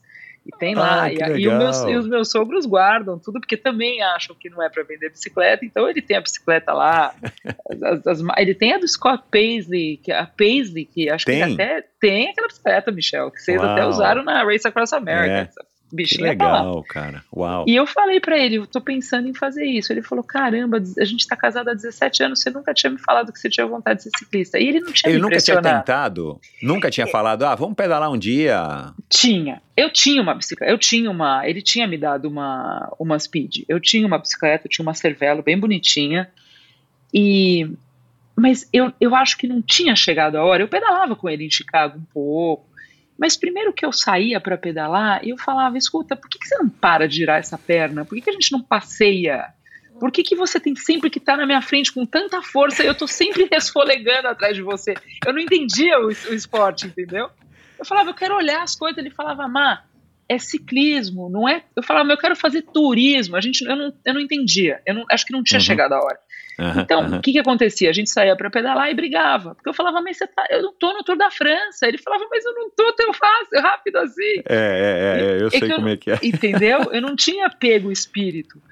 E realmente, o dia que você começa a fazer ciclismo de estrada, você percebe que nunca mais você vai passear de bicicleta. Acabou, acabou isso na tua vida, entendeu? Pois é, pois é. Acabou. Quando você começa a olhar a potência, você não fica orgulhoso nem se você É, for sentar passear. numa bike do Itaú e achar que a bike é ótima. Você nunca vai ter esse prazer, né, cara? Nunca. Que, que é ruim, mas Mas que daí é que você sempre vai estar lado. ruim, pesada, desregulada. exatamente, exatamente. Então, quando eu cheguei e falei, Flávio, eu tô pensando em, em fazer, peguei a minha cervelinho, que tava lá de alumínio, é, velhinha e tudo, que tinha, inclusive, eu, eu usava com sapatilha de mountain bike, eu nunca cheguei a usar sapatilha de, de speed e tal. Ah, Levei lá pra Gisele, falei, Gi, tem isso aqui. Ela falou, não, tá ótimo, bora, vamos começar. E eu lembro que, para começar, eu lembro que um dos primeiros treinos, ela levou a gente lá na... A biologia já estava fechada. A biologia era Aham. aquela super, super íngreme, né? é, a Aquela- biologia o da direita, lago. né? É, daí ela falou, vamos no lago. Daí a gente, a subida do lago. A gente fez umas subidas, ela chegou para mim e falou assim, olha, você tem bastante jeito para coisa. O dia que trocar essa bicicleta para uma coisinha um pouco melhor, ninguém te segura. E, e daí eu fui, fui empolgando e assim, é aquela energia, aquele ban... Eu falei, gente, isso aqui é uma fonte de amigas. Eu É. amo ter amigas, eu amo, eu tenho muitas amigas. Eu olhei e falei, caramba, eu vou fazer um negócio legal, eu vou fazer amiga, eu vou me divertir. Eu juro por Deus, foi um momento assim na minha vida que olhando para trás, eu, eu tive alguns, mas não um negócio muito in- extraordinário. Aque- aquele momento de encontro com aquela comunidade Lulu Five. Naquela época estava em desenvolvimento, ela era bem menor do que é hoje. Eu, inclusive, continuo fazendo parte da Lulu Five, eu faço os treinos que a minha coach, a Erika, me manda. Ainda sou uma só aqui em Miami, mas a gente vai fazer esse negócio crescer. Eu, eu tenho esse, essa vontade no coração É, não tenho dúvida. É. de desenvolver esse negócio aqui em Miami. Mas enfim, naquele momento, em 2017, fo- eu, eu comecei junto com a Carol, uma amiga minha, a gente começou do zero junto. Eu até sabia clipar, ela não sabia, mas pegou super rápido. E a gente começou a pedalar. E daí, esses últimos cinco anos de Brasil, ou nem tantos, quatro anos de Brasil, onde o ciclismo teve presente na minha vida, é mais uma coisa que, que ajudou em todas as em todos os momentos de ah, de, de transição, de adaptação com a idade das meninas, de troca de trabalho e de questionamentos profissionais. O ciclismo se manteve é, sempre ali, é, na- com aquele lugarzinho ainda era mais fácil do que a corrida, porque o ciclismo a gente fazia é tão cedo que a gente pedala em São Paulo que quando eu voltava do pedal as meninas não tinham nem acordado para ir para a escola ainda, então, eu Então, sentia é, que era meu treino não, não atrapalhava ninguém. Exato, é isso. É. Era só quando a gente ia fazer longa no fim de semana, às vezes na época treinando para para maratona dos Dolomitas, que a gente ia todo santo fim de semana para Campos do Jordão, as meninas deram uma uma sentida, mas acolheram, né? E perceberam e viram o exemplo, viram o resultado, viram O mais é alegria, exemplo, satisfação. É. Exatamente. Então É. é, então é, é essa trajetória, assim, com, esse, com essa linha, linha constante, eh, através das, das transições, entendeu? Eu, eu devo muito a isso. né? E o que a Gisele oferece é legal porque talvez nós homens a gente não consiga ter essa percepção porque a nossa perspectiva da vida é diferente no mundo machista que a gente vive infelizmente, né? Por mais que a gente Uhum. tente e vocês mulheres estejam, é, enfim, progredindo muito e ganhando o espaço que, que deveriam ter desde sempre, Uhum. é, eu, eu, eu, eu acho que eu consigo entender um pouquinho como que, como que é, esse, por exemplo, eu vou falar aqui da Gisele, né, que já passou também pelo endorfina, como que Uhum. isso é uma força aglutinadora, né? Porque é, É. isso. Você, você acabou de dar o seu depoimento e, e- ninguém melhor do que alguém que viveu isso e curtiu isso, porque é aquilo que eu, que, que eu disse também no começo. Você se vê ali como um- uma, né? Você vê uma mulher que é parecida com você, que tem filhos, que tem marido, que tem família, umas que moram mais perto, umas que moram mais longe, umas que têm facilidade, umas que não têm, umas que não têm histórico esportivo nenhum e de repente estão lá.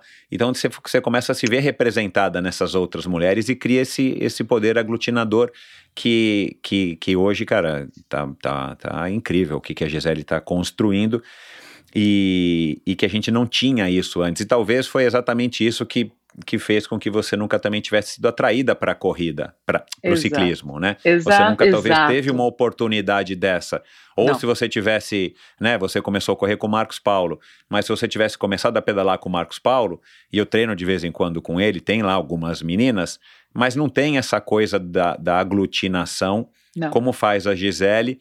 Porque eu acho que eu não, não é que eu seja a favor de ter grupos só femininos ou só masculinos, mas eu acho que é uma linguagem que ainda talvez nós, por sermos homem e vi- homens e vivermos num mundo machista, a gente não consegue captar essa, essa linha tênue, essa, essa, esse fino ajuste de poder trazer as mulheres para dentro de uma comunidade, aí pode ser qualquer modalidade esportiva, Uhum. mas o ciclismo Uhum. ainda tem isso, né? Tem o problema da insegurança, tem o problema de Sim. cair parado, tem o problema de onde pedalar, tem o problema de Sim. como ir, que a gente conversou até um pouco aqui com a, com a Rosana. E, e então, assim, cara, é, é- é- enfim, esse trabalho que a Gisele está fazendo está sendo fantástico É. para o esporte Demais. e para as mulheres que estão tendo esse privilégio de estar experimentando isso.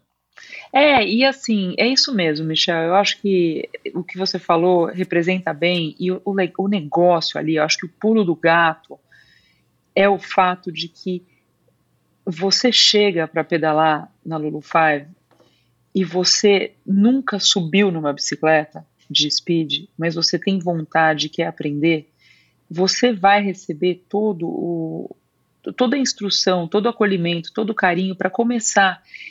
E o que é mais impressionante, eu acho, isso daí, a gente tem inúmeros exemplos lá dentro de pessoas que chegaram com um pouco de noção, chegaram já tinham pedalado ou chegaram sem nenhuma experiência. É esse desenvolvimento da, dessa capacidade de conseguir subir numa bike, e você tem razão, tem muitos obstáculos, muitos, muitos, muitos. Você tem que, você tem que get over, como a gente fala, o fato de acordar cedo. Você tem que você não pode ter preguiça, você, você não pode ter medo, ou você, ou você tem que conquistar isso, né? Você pode até começar com medo, mas aos, aos poucos você tem que Exato, ir é, se libertando é. do medo, você tem que se libertar da, da preguiça, você tem que se libertar, você tem que organizar a sua vida. Tem muitos obstáculos, não é, não é bota o tênis, abre a porta da tua casa e vai correr em volta do quarteirão, não é isso. E o legal é que uma vez que a mulher passa por esse, por esse processo, ela percebe que ela, ela se transformou, ela transformou a vida dela, ainda mais se ela foi de, de, de um passado mais sedentário, ela virou uma pessoa saudável, ou se ela de repente não era tão estruturada, ela agora tem disciplina no treino dela, mas o mais legal é que a transformação vai além disso. A transformação se estende a um ponto em que a mulher ganha mais autoconfiança, ela às vezes resolve problemas de relacionamento, ela consegue passar por dificuldades que estavam na vida dela naquele momento, porque ela ganha uma sensação de, de, de, empoderamento. E eu não gosto de ficar falando dessa palavra empoderamento, porque eu acho que é uma palavra tão batida, mas é, você sente que você consegue, você vai lá e faz. E a Gisele e a equipe dela fazem isso, passam essa, essa, essa, essa, essa confiança, e, e, é um processo transformador. É um negócio, assim, incrível, é um case, não existe. E eu cheguei aqui em Exato, Miami é um achando que eu lá com meu uniforme, porque eu só pedalo de Lulu, eu não consigo, eu, eu cheguei num ponto do meu amor pela Lulu. eu, cara, mas é curioso, sozinha. meu, as meninas pedalam, me, vocês, né, pedalam mesmo de Lulu, cara. É, de Lulu, hoje, por exemplo, é uma, na ciclovia um tinha várias versões do uniforme, mas estavam todas com a mesma cor, que a cor é a mesma, né? Exato. Você percebe isso, é legal, né? Realmente, você está falando uma coisa que é, é verdade. É, porque a, a, o uniforme da Lulu, ele traz uma segurança incrível. Em São Paulo, muito mais. Olha Você tá isso, em Romeiros cara. de Lulu, é segurança que aquele uniforme traz. Bom, cheguei eu aqui em Miami, botei meu uniforme, pra não ir sozinha, meti o Flávio no uniforme de Lulu, porque o Flávio pedala Ah, comigo que de legal. Lulu. É, Que legal. E, tem vários maridos, vários maridos das Lulus que É, vão de Lulu eu, também. é, eu ganhei um uniforme da Gisele, estou É. usando de vez em quando, é. É, é muito eu não legal. sabia que tinha, né? Eu brinquei com ela, falou, não, vou te dar um. Falei, opa, Sim. que honra. Tem É. vários, tem, tem vários maridos, e, e você vê às vezes assim, a gente fala que são os Luluzões. E, e o Flávio sai comigo de Lulu e, e eu fui então desbravar esse mundo de ciclismo aqui, né? De novo, seguindo a minha, a, a minha, né, meu, minha, minha, minha, minha estratégia, né? De vamos então tentar fazer essa transição a mais fácil possível, trazendo o ciclismo direto do Brasil para Miami, porque afinal de contas eu estou nos Estados Unidos, aqui, é, né, como, de, acordo, como diz a lenda, o ciclismo vai ser muito melhor que o de São Paulo. O Exato. ciclismo é. vai ser muito mais seguro. O ciclismo vai ser muito, muito, muito, muito. E a grande verdade é que você vê, não é assim que funciona. Uma coisa que eu aprendi na vida, Michel, é que assim, não crie expectativas para nada. Não crie expectativa.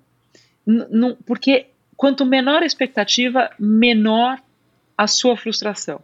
Isso é um negócio que eu, graças é. a Deus, aprendi. Coisas bestas. Vou num restaurante, eu quero aquele prato, meu Deus, eu vou comer aquele prato, aquele prato que eu sonhei. Chega o prato, o prato é uma porcaria. E você se frustra. Eu não vou com expectativa nenhuma. Agora, mesmo com essa linha de pensamento, eu cheguei aqui em Miami cheia de expectativa. E falei, caramba, vai ser o máximo.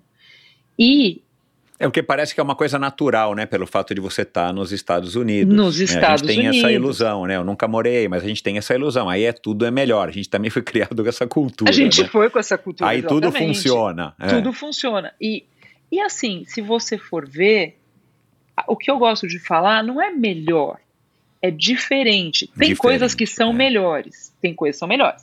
Por exemplo, sem dúvida, o motorista não vai passar encostando o espelho retrovisor no nosso bumbum para dar uma para tirar uma fina educativa. Não faz isso, é muito raro. o que era uma coisa que, com a qual a gente convivia. A, o bom é que pedalando na ciclovia, pedalando na USP pós-pandemia, você não tinha tanto isso. Mas era muito, é super problemático. É. A gente toma grito, toma buzina, é ônibus que joga em cima. Lógico, tem muito ciclista folgado, que também não ajuda na, na causa oposta. Mas Exato, eu acho é. que, sabe, assim, guardadas as proporções, um ônibus e um ciclista, não dá para não dá para medir forças, né? Não. Então, nesse aspecto, sem dúvida, existe aqui uma cultura generalizada e institucionalizada de que o motorista de carro respeita mais o ciclista, sim. Agora, é, a diferença grande é que você aqui convive com o carro mais do que a gente convive em São Paulo, se você for ver. Porque pedalando nos lugares que a gente pedala, em Romeiros, às vezes é um pouquinho mais caótico, é. mas é um, aquilo lá é um mini paraíso. Você está na Exato. ciclovia, você está em lugares protegidos. Aqui, todo lugar é carro e ciclista junto. E daí você fala, caramba, todo mundo tem um celular na mão. Todo mundo Esse, isso é que quer é o problema, fazer é. um text message na hora que está guiando. E é então, é um. Cara, gente, que, é o nosso problema. que atire a primeira pedra aquela pessoa que nunca, nunca olhou pro celular e deu uma desviadinha no, no volante. Exato. Exato. Não existe. Todo mundo faz isso, é humano. Então, é. eu acabei me sentindo com medo aqui de pedalar na hora que os americanos pedalam. Os americanos não, a galera de Miami, porque aqui é um caldeirão. É. E que é, eles pedalam muito mais tarde, eles saem para pedalar seis e meia, sete horas. Eu tenho que levar minhas filhas na escola, eu e o Flávio, a gente reveza, mas a gente tem que sair de casa às sete e dez. Então, o que, que a gente percebeu? Durante a semana, o pedal, para ser mais seguro e para a gente conseguir fazer o treino com mais calma, 5 e 10 a gente está em cima da bicicleta saindo na rua, não tem uma é. alma. É. Mas é Horário é tudo Brasil, escuro. De São Paulo, né? É. Horário de São No Rio Paulo. de Janeiro é mais cedo ainda. É mais cedo ainda, o povo tá lá às quatro então, da manhã, né? É. Então, eu, que que, o que, que, onde eu me encontrei? Eu me encontrei num treino sem as minhas Lulus, sem a minha coach, sem a estrutura, sem a comunidade, sem a preparação, acordando de manhã no escuro. No começo eu nem estava indo com o Flávio, a gente estava alternando. E eu comecei a desanimar, porque eu, eu saía sozinha e voltava sozinha, ia até Key Biscayne, eu fazia um treino de uns 40, 45 quilômetros, maravilhoso. Tinha buraco no chão? Nenhum. É uma ciclovia, como diz a Cris Assunção, uma amiga minha, que é uma ciclovia emborrachada. Maravilhosa, pintada, linda, uhum. sem nenhuma alma. E eu ia, fazia meu treino e voltava, sozinha. Daí o Flávio percebeu que eu comecei a desanimar. Ele falou: Má, vou trocar meus dias de treino. E começou a ir comigo. Então a gente até hoje, a gente acorda, vai, pega a bike, vai até a entrada de Key Biscayne, que dá 25 minutos mais ou menos de aquecimento. Daí a gente se separa, cada um faz seu treino, e daí na volta, normalmente eu saio antes e daí ele me alcança e a gente chega junto aqui em casa. Uhum. Mas assim, eu, eu fiquei órfã das Lulus. E, e, Michel, isso está sendo muito difícil. Eu não tenho. Eu falo para as meninas saudade, saudade, saudade. mal, né? Putz, mas é uma saudade incrível. E daí que eu estou percebendo? É, nas longas de fim de semana, que eu, eu saio para fazer com o Flávio, tem um milhão de ciclistas. A comunidade aqui é enorme. Enorme, enorme, enorme. Mas é, não é fácil de entrar nos grupos. Eu tentei entrar nos três, quatro grupos mas são grupos muito fechados, os hispânicos são muito fechados. Eu uhum. tentei entrar num grupo de colombianos e ele, eles falaram para mim, e eu tenho, olha, eu tenho muitos amigos colombianos, eu adoro, eu falo espanhol super bem. Falei com eles em espanhol e eles falaram: o grupo é fechado. Não, não, pode, pode aparecer se você quiser, mas você não vai entrar no rodízio, você não, você não puxa, Caramba, você fica uau. lá atrás, você. Eu falei, bom, não quer que eu vá, né? Exato, tantas é. regras. Ai, que horror! Eu falei, eu não quero mais é. esse grupo, que saco! Entendeu? Então, então assim, tá Caraca, tá difícil meu. de encontrar a turma. E, enfim, então assim, eu tô. Mas o que, que eu tô fazendo? Daí, nessa, nessa situação toda, passados seis meses, eu sigo firme no meu treino. Durante a semana, vou com o Flávio, vou no escuro, 500 faróis e tudo mais. E durante o fim de semana eu faço as longas e o bom é que aqui é mais possível de pedalar com uma pessoa tão mais forte do que eu, que nem ele, porque é tudo plano. Então, eu Verdade, posso, o dia que ele quer fazer um treino de matar, eu fico na roda dele, faço um treino de matar também, mas não tão difícil como se eu fosse pedalar Claro. com ele nas montanhas, que eu não consigo acompanhar. É, Porque- a montanha, é, na montanha é difícil, separa, não tem como. mas no Separa, plano tem não essa. é. Não tem como. Então, assim, eu tô fazendo funcionar, resolvi resolvi baixar as expectativas, olha só, que eu tanto falo que eu chego sem nenhuma, eu cheguei com altíssimas em relação ao ciclismo. Baixei as expectativas, resolvi dar um tempo para sentir melhor a cidade, para conhecer melhor como as coisas funcionam. E nesse meio tempo, então, como estava meio sem objetivo, enfiei na cabeça que eu vou correr a meia maratona de Miami e estou treinando para a meia de Miami, que vai ser agora em fevereiro, no dia 6. E por enquanto o ciclismo, é, eu diminuí um dia no meu treino durante a semana e resolvi que para continuar esse processo de adaptação, vou fazer meio que um bate-bola entre ciclismo e corrida. Isso. E eventualmente, quando eu já estiver totalmente reacostumada, porque Estados Unidos não é, não é novo para mim, mas Miami é, eu posso então olhar com outros olhos e começar a pensar em como que eu vou é, talvez tentar estabelecer alguma coisa parecida com a Lulu Five aqui em Miami. Legal. É, de novo, aquilo que você falou aí, que é a, a, a pauta principal da nossa conversa, você fazendo o que dá para fazer naquele momento, Exato. mas não largando o esporte, né? Não, Isso. ah, então agora eu vou parar e de alguma maneira você cria algum tipo de, de, de repulsa, né? E, e, e o mais legal é isso, é a gente conseguir se contornar. Eu, eu tive dificuldade em várias fases da minha vida de me adaptar porque eu era muito rígido, eu era mu- muito disciplinado, fui um atleta profissional, que é uma Uhum. outra realidade, Sim. mas também numa outra fase da minha vida, eu era garoto, não tinha filhos e tal. E de repente eu percebi, cara, que se eu não. Se eu, eu, eu tinha uma coisa que era bizarra, era assim, eu tinha que acordar no mesmo horário para pedalar, para nadar na hora do almoço e para correr à noite. Em algum momento do dia eu fazia musculação. E isso foi durante anos, eu não, tinha, não devia nada para ninguém, não era nem casado, e quando casei não Uhum. tinha filhos, quer dizer, eu podia fazer isso, né? Sim. A hora que você percebe que, cara, de repente, se eu não for nadar na hora do almoço, eu posso nadar de manhã, ou se eu não nadar de manhã, eu posso nadar à noite, eu posso inverter, coloco corrida de manhã. Só pedalar aqui à tarde e à noite em São Paulo, que não dá muito certo. Mas assim, se você começar a flexibilizar, você vai sofrer menos, né? A gente mesmo Exato. sofre, né? Com as nossas Exato. próprias cobranças, né? É. E aí, cara, você percebe que. E, e é o que eu digo, São Paulo. é, eu morei 10 anos no Ceará, em Fortaleza, que foi ótimo, mas eu adorei voltar, porque meu tempo Uhum. lá passou e deu certo. E aí eu prometi quando eu voltasse que eu nunca mais ia reclamar de São Paulo, porque eu passei a enxergar São Paulo, eu- ainda às vezes eu brincava, "Ah, agora, agora que eu voltei para o Brasil, eu tinha essa mania de achar que eu tinha morado fora do Brasil e voltei para o Brasil. Cara, São Paulo é uma cidade viável, não é à toa É que muita gente ótimo. mora aqui, Uhum. mas você tem que construir ela viável para você. E aí cada um tem a sua, a sua viabilidade de São Paulo. É, e aí eu, eu lembrei muito disso quando você falou de arrumar uma, um jeito de treinar no Vila Lobos. Você não podia querer treinar todo dia às 6 horas da manhã no Parque do Ibirapuera, porque quem mora no Vila Lobos para Ibirapuera para voltar para Não casa, para levar os filhos para a escola, não dá. Não. Então, São Paulo, eu acho que é uma cidade super legal. A ciclovia, a gente, meu, a ciclovia a gente não reclama, é, é pecado quem falar mal da não, ciclovia. não pode reclamar da ciclovia. Porque, cara, Ciclovia aquilo é tá uma ótimo. maravilha, tá melhorando a cada dia. Não, vai que E, vai voltar claro, a ser não tem longa. subida. Exato, não tem subida, eh, tem muita gente. Mas, cara, a gente tá em São Paulo, né? A gente não dá, a gente não tá em Miami, a gente tá em São Paulo. E mesmo assim, em Miami, você tá dizendo que também não tenha tudo que a gente imagina que poderia ter. Então a gente não pode reclamar. Mas se a gente fizer a nossa vida e organização é fundamental dentro da nossa rotina, num- de uma maneira que, que a gente consiga atender às nossas mínimas, entre aspas, necessidades de um esportezinho, de poder ficar com os filhos, se deslocar menos. Cara, São Paulo funciona super bem, né? Só que a gente tem que ter essa Funciona. maleabilidade, cara. O cara muito travado, muito rígido, não funciona, cara. Não funciona. Agora, a idade vai ensinando isso pra gente, não é, Maria Eugênia?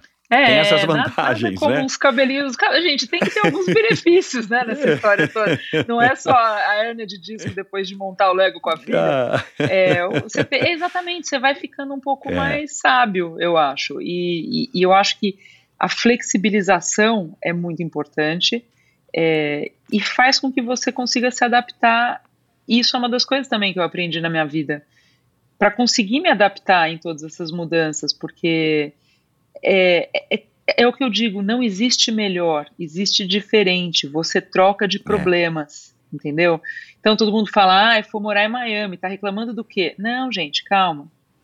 A gente é, é, é uma delícia, é uma delícia, mas São Paulo é uma delícia. Eu adoro, eu adorava morar em São Paulo.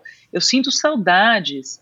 Teve um dia desse que eu tava meio triste, eu falei pro Flávio, eu sinto saudade de guiar ali perto da nossa casa, de de, de, escutar aquele barulhinho do carro passando em cima das folhas. Flávio falou, Jesus, mas você escutava essas coisas? Eu falava, eu, eu me conecto com o lugar onde eu tô, sabe? Eu me conecto. Eu sentia pra, prazer em ir andando do, do, meu, do meu prédio, que era conectado no Shopping Vila Lobos, e andando e falando bom dia para os porteiros de todas as, as torres do meu condomínio. E todo mundo me fala, oi, dona Maria Eugênia, tudo bem? Como está a senhora? Eu sinto saudade desse contato com as pessoas. Aqui a gente uhum. fica um pouco mais isolado, é uma vida mais Exato, é. solitária, né, essa é. que eu estou levando agora, por exemplo, trabalhando de uhum. casa uhum. e tal. Mas é ruim? Não, não é ruim, mas é diferente, você tem que se acostumar. E é. flexibilizando as suas expectativas, flexibilizando o seu ponto de vista, o seu treino, lembrando que tudo bem se você tiver que diminuir um pouco o treino da bike por um tempo, e Exato. fazendo uma outra coisa diferente, tá tudo bem, não quer dizer que você vai perder a mão e nunca mais vai conseguir pedalar, não é nada disso. É só você também não fazer aquilo virar uma violência para você. A mudança já é grande. Então, vamos tentar fazer de uma maneira em que as coisas fiquem mais palatáveis, mais fáceis. Uhum. E com o tempo isso vira a, a, nova rotina, vira o novo normal. E, e aqui em Miami, com esse tempo maravilhoso que faz aqui, sabe? Agora a gente está entrando no, nos, anos, no, nos meses mais gostosos de Miami, onde tá gostosinho, pois tá é. calor, mas é uma delícia. A gente não precisa nem usar manguito, mas tá fresquinho uhum. e é lindo. Você pedala olhando para o mar. Puxa, então o que, que você faz? Você flexibilizando, você também dá espaço para absorver as coisas boas. Senão você só fica Perfeito. naquela onda, de, sabe? Que nem aquele Smurf Nanzinza, que fica só reclamando. Entendeu? É. Então, quando eu vi isso, e eu falei, bom, não tenho as Lulus, não tenho. É, mas tem um marido que pedala comigo, olha que coisa boa. Então. É, não consegui entrar no grupo dos colombianos, não consegui mas eventualmente vou formar meu mesmo grupo. Enquanto eu não tiver um grupo tão legal, então bora dar uma corrida, porque também eu moro num lugar que parece um jardim, e na corrida eu, re, eu relembrei como que a gente tem que ficar muito atento em cima da bicicleta.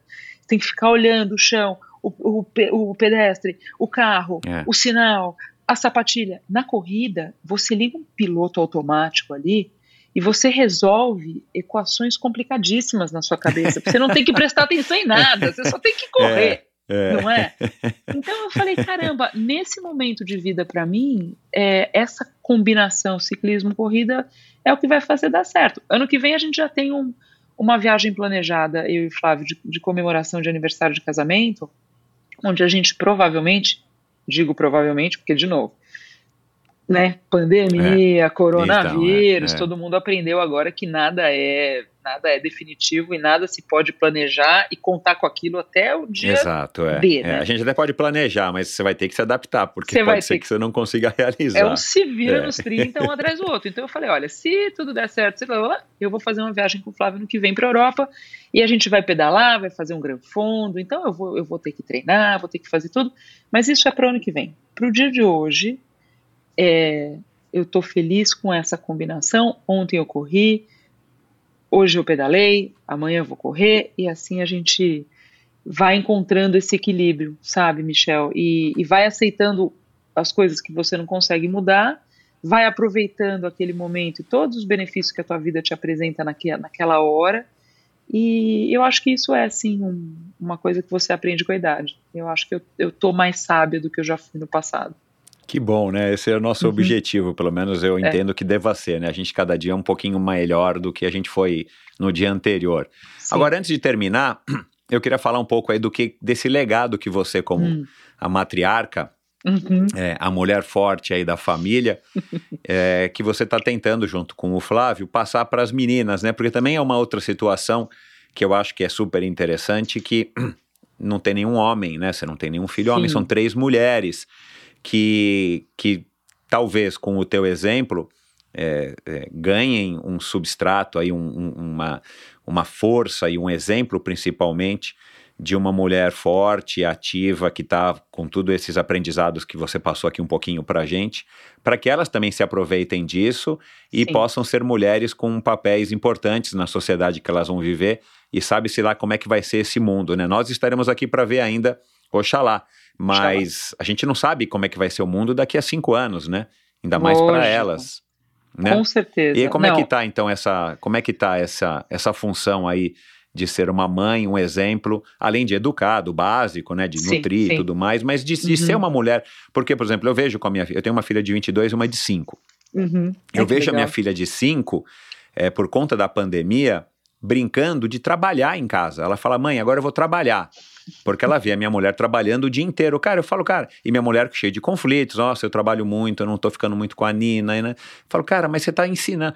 Tudo não terás, mas você está ensinando para ela uma coisa legal, cara, que é trabalhar, que é gostar Exato. do trabalho, que é dar um exemplo de que a gente precisa trabalhar para conquistar as coisas na vida, para ganhar respeito, autoestima, para comprar a comida, né? Então essa comida está aqui, esse brinquedo está aqui, você ganhou um brinquedo de Natal porque a mamãe trabalhou, né? Exato, né? O papai exato. trabalhou. Então, tem essa coisa que também traz esse conflito, mas ao mesmo tempo são coisas que hoje em dia as mulheres, eu entendo, e os maridos também têm que estar muito mais ligados mas, é, e o esporte, para quem pratica esporte, como a família de vocês, acaba entrando, tomara, né, que na vida delas também como uma coisa que não é só um acessório ou uma coisa temporária, mas, uhum. ou enquanto elas são crianças, que elas levem isso para as vidas dela e depois, consequentemente, para os seus netinhos. Sim, é, imagina, eu, eu, esse é o grande objetivo, mas sabe que assim, olha, voltando um pouco, eu acho que a gente teve sorte por um lado, de ter tido três filhos. Bom, muita sorte. Eu sou, eu sou imensamente feliz de ter três, de ter três filhas. Assim, é um sonho. Um dos sonhos da minha vida era esse, e, e eu posso dizer que está sendo realizado com, com todo sucesso. Mas o fato de eu não ter tido um filho é, ajudou um pouco, justamente porque eu tinha uma preocupação dessa expectativa muito forte de performance no esporte por parte do Flávio. Ele tinha, ele tinha esse medo também. E Sim. com as meninas é diferente, né? Você tem que ir um pouco. Eu acho que o Flávio também saberia dosar bem se tivesse tido um menino, mas enfim, Deus nos deu, nos deu as três meninas e a gente percebeu que o, o esquema ia ser diferente e interessante. Por quê? A dinâmica aqui em casa é muito diferente com gêmeas e uma terceira, né? É, é uma dinâmica muito diferente de uma família onde tem três meninas, uma de cada idade. Outra coisa que a gente teve que aprender, e isso foi muito bacana porque o Flávio aprendeu super bem, e, e eu até me surpreendi porque eu também tive dificuldade de, de meio que digerir isso, é o fato de que você tem que estar pre preparado para os seus filhos simplesmente não gostarem de praticar esportes. Gente, Sim. e tá tudo bem. O que Exato. a gente combinou aqui é que se a criança não quisesse praticar esporte, ela teria que achar uma atividade física, porque isso aqui é mandatório. Uhum. Não tem escolha. Alguma atividade física você vai ter que fazer. Ficar deitado no, no sofá olhando o celular não vai, não vai rolar aqui em casa. Agora, uhum. até aí, ter que ser um esporte, ter que ser um esporte competitivo, não foi uma coisa, um pré-requisito. Inclusive porque uma das minhas gêmeas, ela é muito mais artística, ou pelo menos antes imaginávamos e parecia que ela era uma criança muito mais artística do que voltada para as atividades esportivas. E a gente eh, teve que dialogar, nós dois tivemos que conversar bastante para entender isso e respeitar e mostrar para ela que ela não era um, um, estranho no ninho, porque ah, a família inteira tem uma, uma, uma grande tradição é, nos tomar esportes. cuidado com isso, é. Muito. Eu falei, gente, imagina, não quero de jeito nenhum que ela se sinta. Então, o que, que a gente aprendeu? A realçar, a, a enfatizar e a comemorar todas as, as a, né, todas as vitórias dela, que, que tudo bem, não eram no esporte, eram em outras coisas, era na dança, Exato. era na música, era na leitura, era na escrita. Bom, e assim a gente achou um mais ou menos um equilíbrio aqui entre nós dois em relação a elas, e é assim que a gente veio trazendo desde que elas eram pequenininhas e tudo mais, sempre expondo aos esportes, é, cobrando o compromisso com a atividade física e, enfim, então no Brasil elas fizeram natação, ela, todas elas fizeram em algum momento balé. A Amanda se desenvolveu no balé, chegou a fazer ponta e, e, e dizer que queria ser uma bailarina, e Legal. a gente achava que estava tudo bem. A Estela descobriu o sapateado, e a Juju estava meio que vai para lá, vai para cá, porque era muito pequenininha.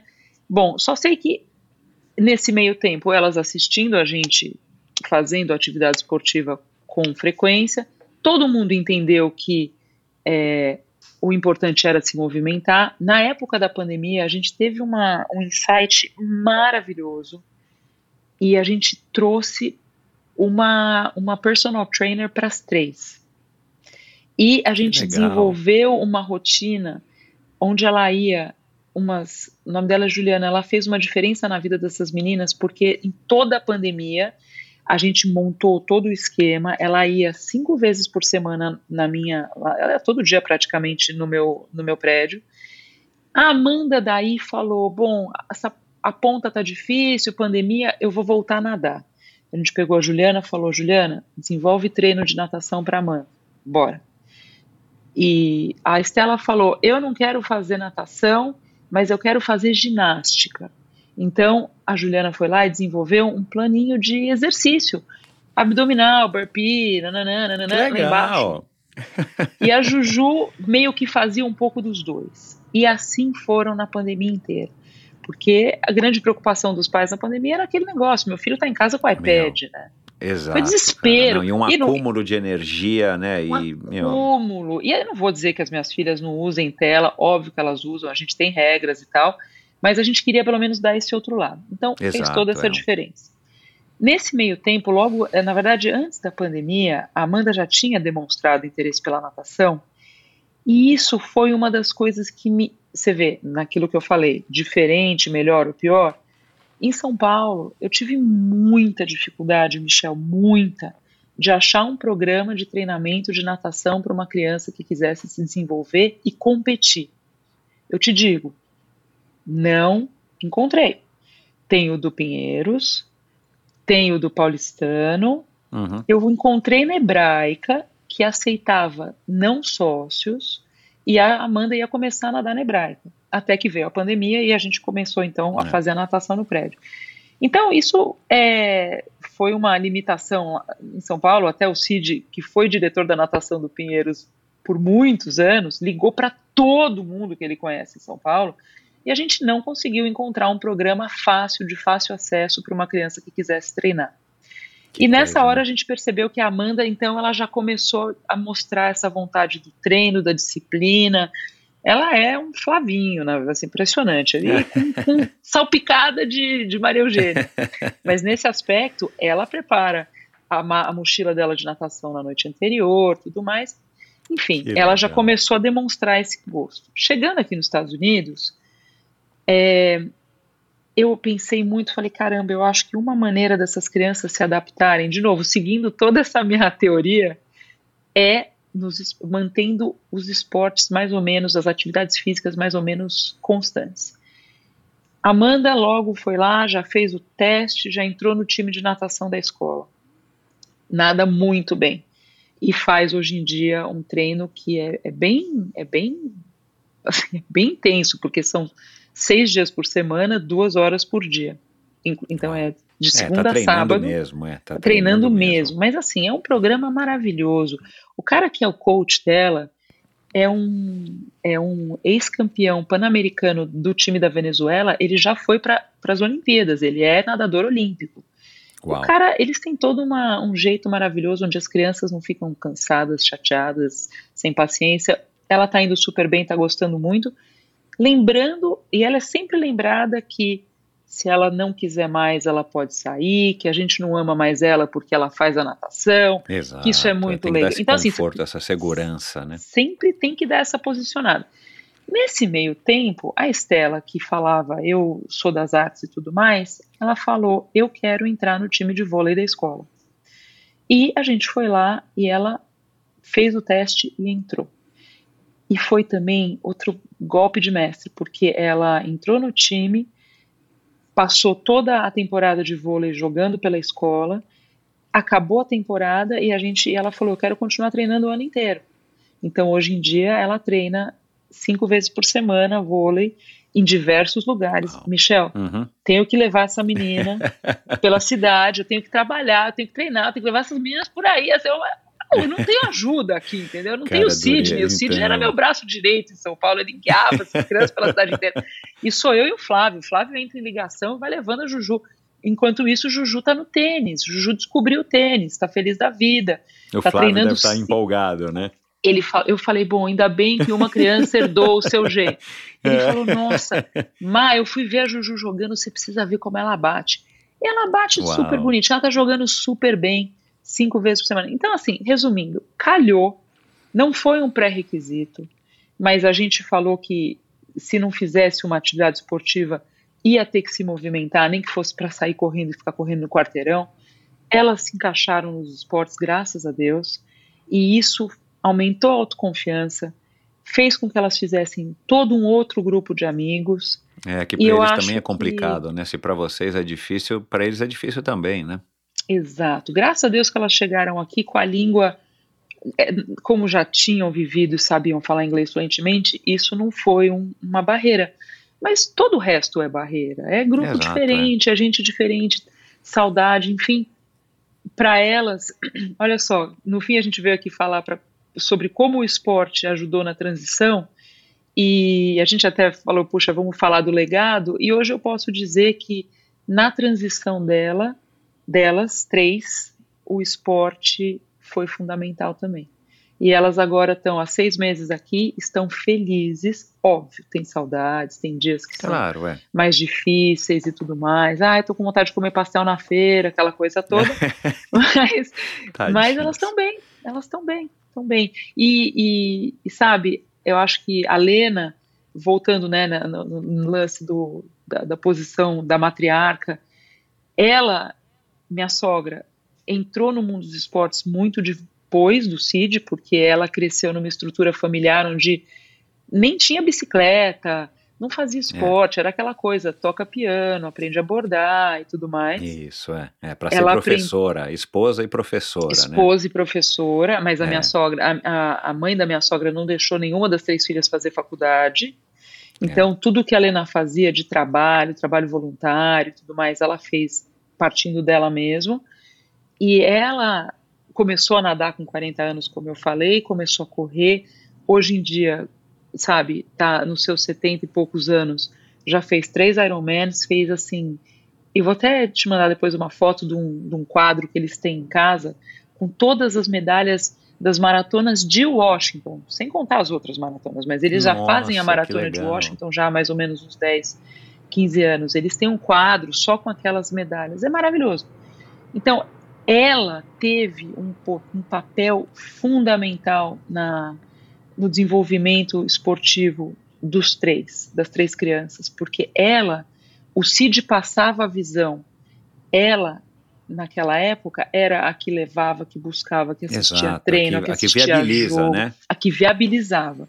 É, e eu percebi porque isso é fundamental também, né? A gente percebe, e já passaram algumas pessoas pelo endorfina que diziam né, é, a Rosana falou isso, inclusive, agora para lembrar de uma uhum. mais recente. O pai levava ela para natação, mas tinha dias que não saía do carro. Tipo, vamos com pressa logo. Ela, ela desenvolveu uma espécie de, de trauma, sei lá, né? Sim. Dessa situação. Então, Sim. os pais têm esse papel, além de dar o exemplo, é, se não puder dar o exemplo, mas pelo menos que crie as, as situações, claro, que se tem condições financeiras para isso, mas que facilite a situação, porque aí o filho não vai fazer nada mesmo. Se o pai não levar, como é que o filho vai? Exato, exatamente. Então, né, nesse lance dos exemplos, eu tô, eu tô em paz porque, assim, é um se vira nos 30, incrível, mas eu tô aqui mostrando para elas que no final das contas, trabalhar, se cuidar, fazer esporte, resulta num. Dá, ah, eu acho que assim o, o balanço é totalmente positivo. Óbvio, eu e o Flávio, a gente está parecendo um casal de velhinhos, a gente não consegue passar do trailer num filme. A gente começa a assistir. co- A gente agora só assiste série, Michel. É só série, porque são É, eu, pequenas. eu, e eu tô nessa faz assim, tempo. É. Nós não conseguimos acabar nenhum episódio de série por vez. A gente encosta um no outro, É. cada um dorme. Mas Exato. elas estão vendo que, que esse caminho é um caminho que pode dar certo. Então, é aquela coisa. Eu devo estar errando em um monte de coisas, né? Porque aqui ninguém é perfeito, a gente faz com amor, mas Exato. erra, né? Na, na medida em que tá. Exato. tá é, tentando é, mas acertar, faz dá umas parte, mas erradas. faz parte. é. Mas eu acho que não acho que o balanço está sendo positivo, assim espero. Que legal, cara. Agora eu quero terminar com uma pergunta. O esporte salva? O esporte salva. Ah, salva, sem dúvidas. O esporte salva. O esporte, eu acho que é uma das coisas que, assim, é uma coisa externa, é uma, for- é, é é uma junção de uma força externa com uma força interna. Muito forte, sabe? Mesmo você vai lá, você participa de um contexto e você é, é estimulado e, e tudo mais por um, todas umas forças externas, né? Daquelas dos seus exemplos, daquilo que você quer ser, daquilo que você quer fazer mas aquilo só acontece se você traz essa força interna e aplica aquela, aque- aquela vontade. Então, eu acho que essa combinação é meio que, eu acho que é meio uma junção que, que, que faz com que você queira acordar todo dia, saia de uma tristeza, lute contra uma depressão. Eu, eu acho que salva. Salva crianças que estão sem, sabe, as crianças mais pobres que não têm objetivo na vida, tira mulheres que estão em situação de, sabe, situação de perigo ou de, de violência doméstica, Doméstica, mulheres que estão sofrendo, que se sentem rebaixadas ou que se sentem incapazes, o, o esporte pode fazer com que elas percebam que elas conseguem sim fazer aquilo que elas querem. E eu, eu acho que, puxa vida, o esporte é, o esporte é realmente, tem que ser uma das forças principais, assim, uma, uma das, da- das forças que fazem a, todas as engrenagens girar na vida, sabe? Eu, eu acredito piamente nisso. Funcionou para mim. E espero que continue funcionando para as meninas. É, que legal. E o fato de ter as três meninas, é, eu, eu também, de novo, falo aqui, eu sou suspeito para dizer, mas o fato de vocês terem três meninas e com uma mulher forte como você, com todas as imperfeições que todos nós temos, né, com as dúvidas, com as incertezas, Sim. mas e a gente sabe que a gente vai errar. O, o importante é que a gente pelo menos erre na boa intenção, não repita muitos erros, né? É, Exato. é, e pelo menos descubra novos erros a cada, a cada tentativa.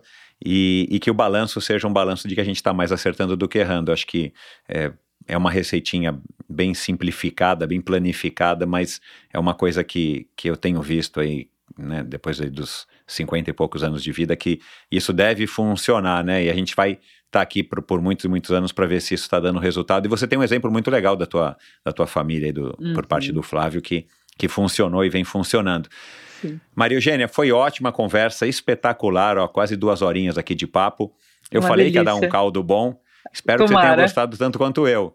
Eu adorei, vai conversar com você. Eu podia seguir em frente aqui, mas assim, já já preciso. Daí agora eu preciso voltar para minha realidade, lembrar Exato, que tem vamos roupa sair na dessa- máquina, que eu tenho que trabalhar, que tem. Enfim, mas estou sempre aqui para você, bater, bater papo com você é um prazer. Eu tenho muita admiração pelo trabalho que você faz. Já te Obrigado. conheço muito, sinto que te conheço muito mais por causa desse passado que você tem com, com o Flávio, Kid, Race Across America e tudo mais. E não vejo a hora de você vir aqui trazer a família para nos visitar aqui em Miami. As portas estão abertas, Não, vai tem ser um bicicleta para todo mundo aqui. e daí você vai conhecer a, a ciclovia emborrachada. Legal, obrigado, adorei, foi um prazer. Manda lembranças aí pro Flávio e pras meninas. E Ok. tenha aí um, um bom ano e boa sorte nessas tuas empreitadas na meia e, no, na tua eh, volta ao ciclismo. E, e fique atento, eu acho que o triatlon pode ser uma porta de entrada. Tem uma brecha aí, tem uma brecha aí, né? Como É, dizem nos esportes tem. de equipe, tem uma ser. brecha ali. Ah, tá bom, pode deixar. E para você também, tudo de bom. Obrigada. E a gente vai se mantendo em contato, tá bom? Legal, obrigado. Tchau, Maria Eugênia. Tchau, tchau, Michel. E é isso, pessoal. Muito obrigado pela sua audiência. Espero que vocês tenham curtido essa conversa com a Maria Eugênia, uma mulher incrível, uma mulher super bacana. A vida como ela é, mãe de três, mãe de gêmeos, mais outro, mãe de gêmeas, mais uma menina e esposa aí do, do meu amigo aí de longa data, o Flávio, sou amigo aí da família toda. E foi um prazer bater esse papo aqui com ela. E eu acho que o, o que é bacana dessas conversas com pessoas como a Maria Eugênia, ou como foi agora aí umas duas, três, três acho, né? Três semanas. Tô meio bagunçado aqui nesse começo de ano com a Rosana Fortes. É legal ouvir aí essas mulheres da vida real que têm trabalho, profissão, uma paixão pelo esporte e que entre todas as intempéries da vida elas seguem é, buscando aí a sua realização, praticando o seu esporte. Isso é muito legal, acho que serve como um ensinamento para homens e mulheres. Então, se você curtiu, me ajude a espalhar esse episódio entre as pessoas que você acha que podem curtir. E a gente falou aqui do Cid Lopes Cardoso, o, o sogro da Maria Antônia, da Antônia, não, o sogro da Maria Eugênia, perdão, é que ela tem o nome de Maria Antonieta e tal, esse nome dela é super chique. É, o Cid Lopes Cardoso foi uma história fantástica, um cara que ajudou a, a trazer o triatlon, praticamente trazer o triatlon para o Brasil, mas a popularizar o triatlon, organizar, profissionalizar as organizações é, das provas, isso no finalzinho dos anos 80, começo dos 90. A gente falou aqui da, da Rosana Fortes, do Abílio Diniz, é, da Tota Magalhães, da Gisele Gasparotto. Vocês têm que ouvir a Tota, têm que ouvir a Gisele.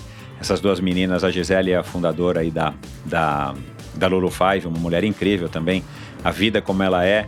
E, e a Tota, uma moça novinha que está aí no, no topo aí da, da energia, da, no ápice da vida e está buscando se tornar uma, triata, uma ciclista, perdão, uma ciclista profissional. A gente falou aqui, a gente não falou né, do Marcos Paulo Reis, mas o Marcos Paulo Reis foi o, o, o primeiro treinador aí de corrida aqui em São Paulo da, da Maria Eugênia. E a gente não falou aqui, mas eu falei com ela fora, fora do ar. É uma história muito legal de se ouvir. Um episódio que já faz um bom tempo, uns três anos talvez, que foi ao ar, com Marcelo Hochberg, também um amigo meu aqui de, de São Paulo, na época que eu comecei a, a praticar triatlon. Era um super corredor e de repente ele larga tudo e vai para vende tudo e se muda para Miami, onde ele está até hoje, deve fazer já essa altura uns 25 anos, mais, mais, mais, deve fazer perto de 30 por aí. E ele tá lá, abriu uma começou trabalhando para uma assessoria esportiva, aí abriu uma assessoria esportiva e tá lá até hoje atendendo aí a, a, ao pessoal da região aí da, do sul da Flórida, um cara super bacana com uma história muito legal e opiniões legais, talvez um pouco diferentes da história é, quer dizer, muito diferente da história da Maria Eugênia, mas uma opinião que vale a pena ser ouvida. Eu falei para Maria Eugênia ouvir o episódio do Marcelo, e, e eu acho que você também deve ouvir para você ter uma outra perspectiva de uma pessoa que está lá há tantos anos vivendo o esporte, vivendo do esporte profissionalmente. Então, é isso. Deem um alô para mim. Eu vou colocar aqui, eu não perguntei no ar, mas vou colocar aqui o Instagram da Maria, da Maria de novo, da, da, é, da Maria Eugênia para você entrar em contato com ela, dizendo que você ouviu, que você curtiu. Entre em contato comigo, entre no meu site endorfinabr.com. Lá você encontra um link para o Instagram do Endorfina, para o YouTube do Endorfina, para é, assinar a newsletter do Endorfina e para apoiar o Endorfina financeiramente, se você acha que esse trabalho aqui merece, se você é, é quer se tornar parte aí mais íntima, mais próxima desse círculo de apoiadores do Endorfina, vai lá, clica no botão apoia-se, se informe e a partir de 20 reais você vai estar contribuindo e muito com endorfina. E não se esqueça que no meu site você também ouve todos os episódios e acessa as informações complementares, links para assuntos, links para as redes sociais de cada um dos convidados até agora. Eu disse, 2022 promete, porque é só convidado de peso até agora e eu estou preparando conversas cada vez mais espetaculares. Estou com uma agenda lotada com pessoas que vocês vão, vão se surpreender de ouvirem aqui no Endorfina porque afinal de contas, quem é que não gosta de boas histórias, não é? Isso, pessoal, muito obrigado e até a próxima, o próximo episódio, o próximo encontro aqui no Endorfina Podcast. Valeu. Você conhece a Bovem? Há mais de uma década, a Bovem gerencia projetos e negocia a entrada de novos clientes no mercado livre de energia. Com uma equipe experiente, a Bovem se compromete com os bons resultados, atuando através de escritórios espalhados pelo Brasil. Descubra as vantagens de ser livre e saiba se a sua empresa também pode ingressar neste mercado. Seja livre, fale com a Bovem. Bovem, energia que inspira. Visite bovem.com.br e siga a Bovem no Instagram no arroba Bovem Energia. E você já rodou de Mavic? Em 2021, a Mavic elegeu o nome Cosmic para representar a linha de rodas de estrada em carbono nas suas diferentes versões, para escalar, atacar e acelerar. Desse universo surgiu a linha SLR, equipada com as mais avançadas tecnologias da marca, em especial a 4 Carbon, que torna a roda mais leve, mais rígida e dispensa o uso da fita de aro. Ainda olhando para as estrelas da marca francesa, nasceu também a linha Cosmic SL, que carrega todo o DNA Cosmic. Opções de perfil de 32, 45 e 65 milímetros, cubos Infinity, UST, o sistema tubeless mais seguro e fácil do mercado, e além de tudo isso, as rodas suportam até 120 kg. E agora em fevereiro, chega no Brasil toda a linha Cosmic SL, sem dúvidas a oportunidade que muitos esperavam para rodar de Mavic. Você encontra as rodas nas revendas Mavic Premium.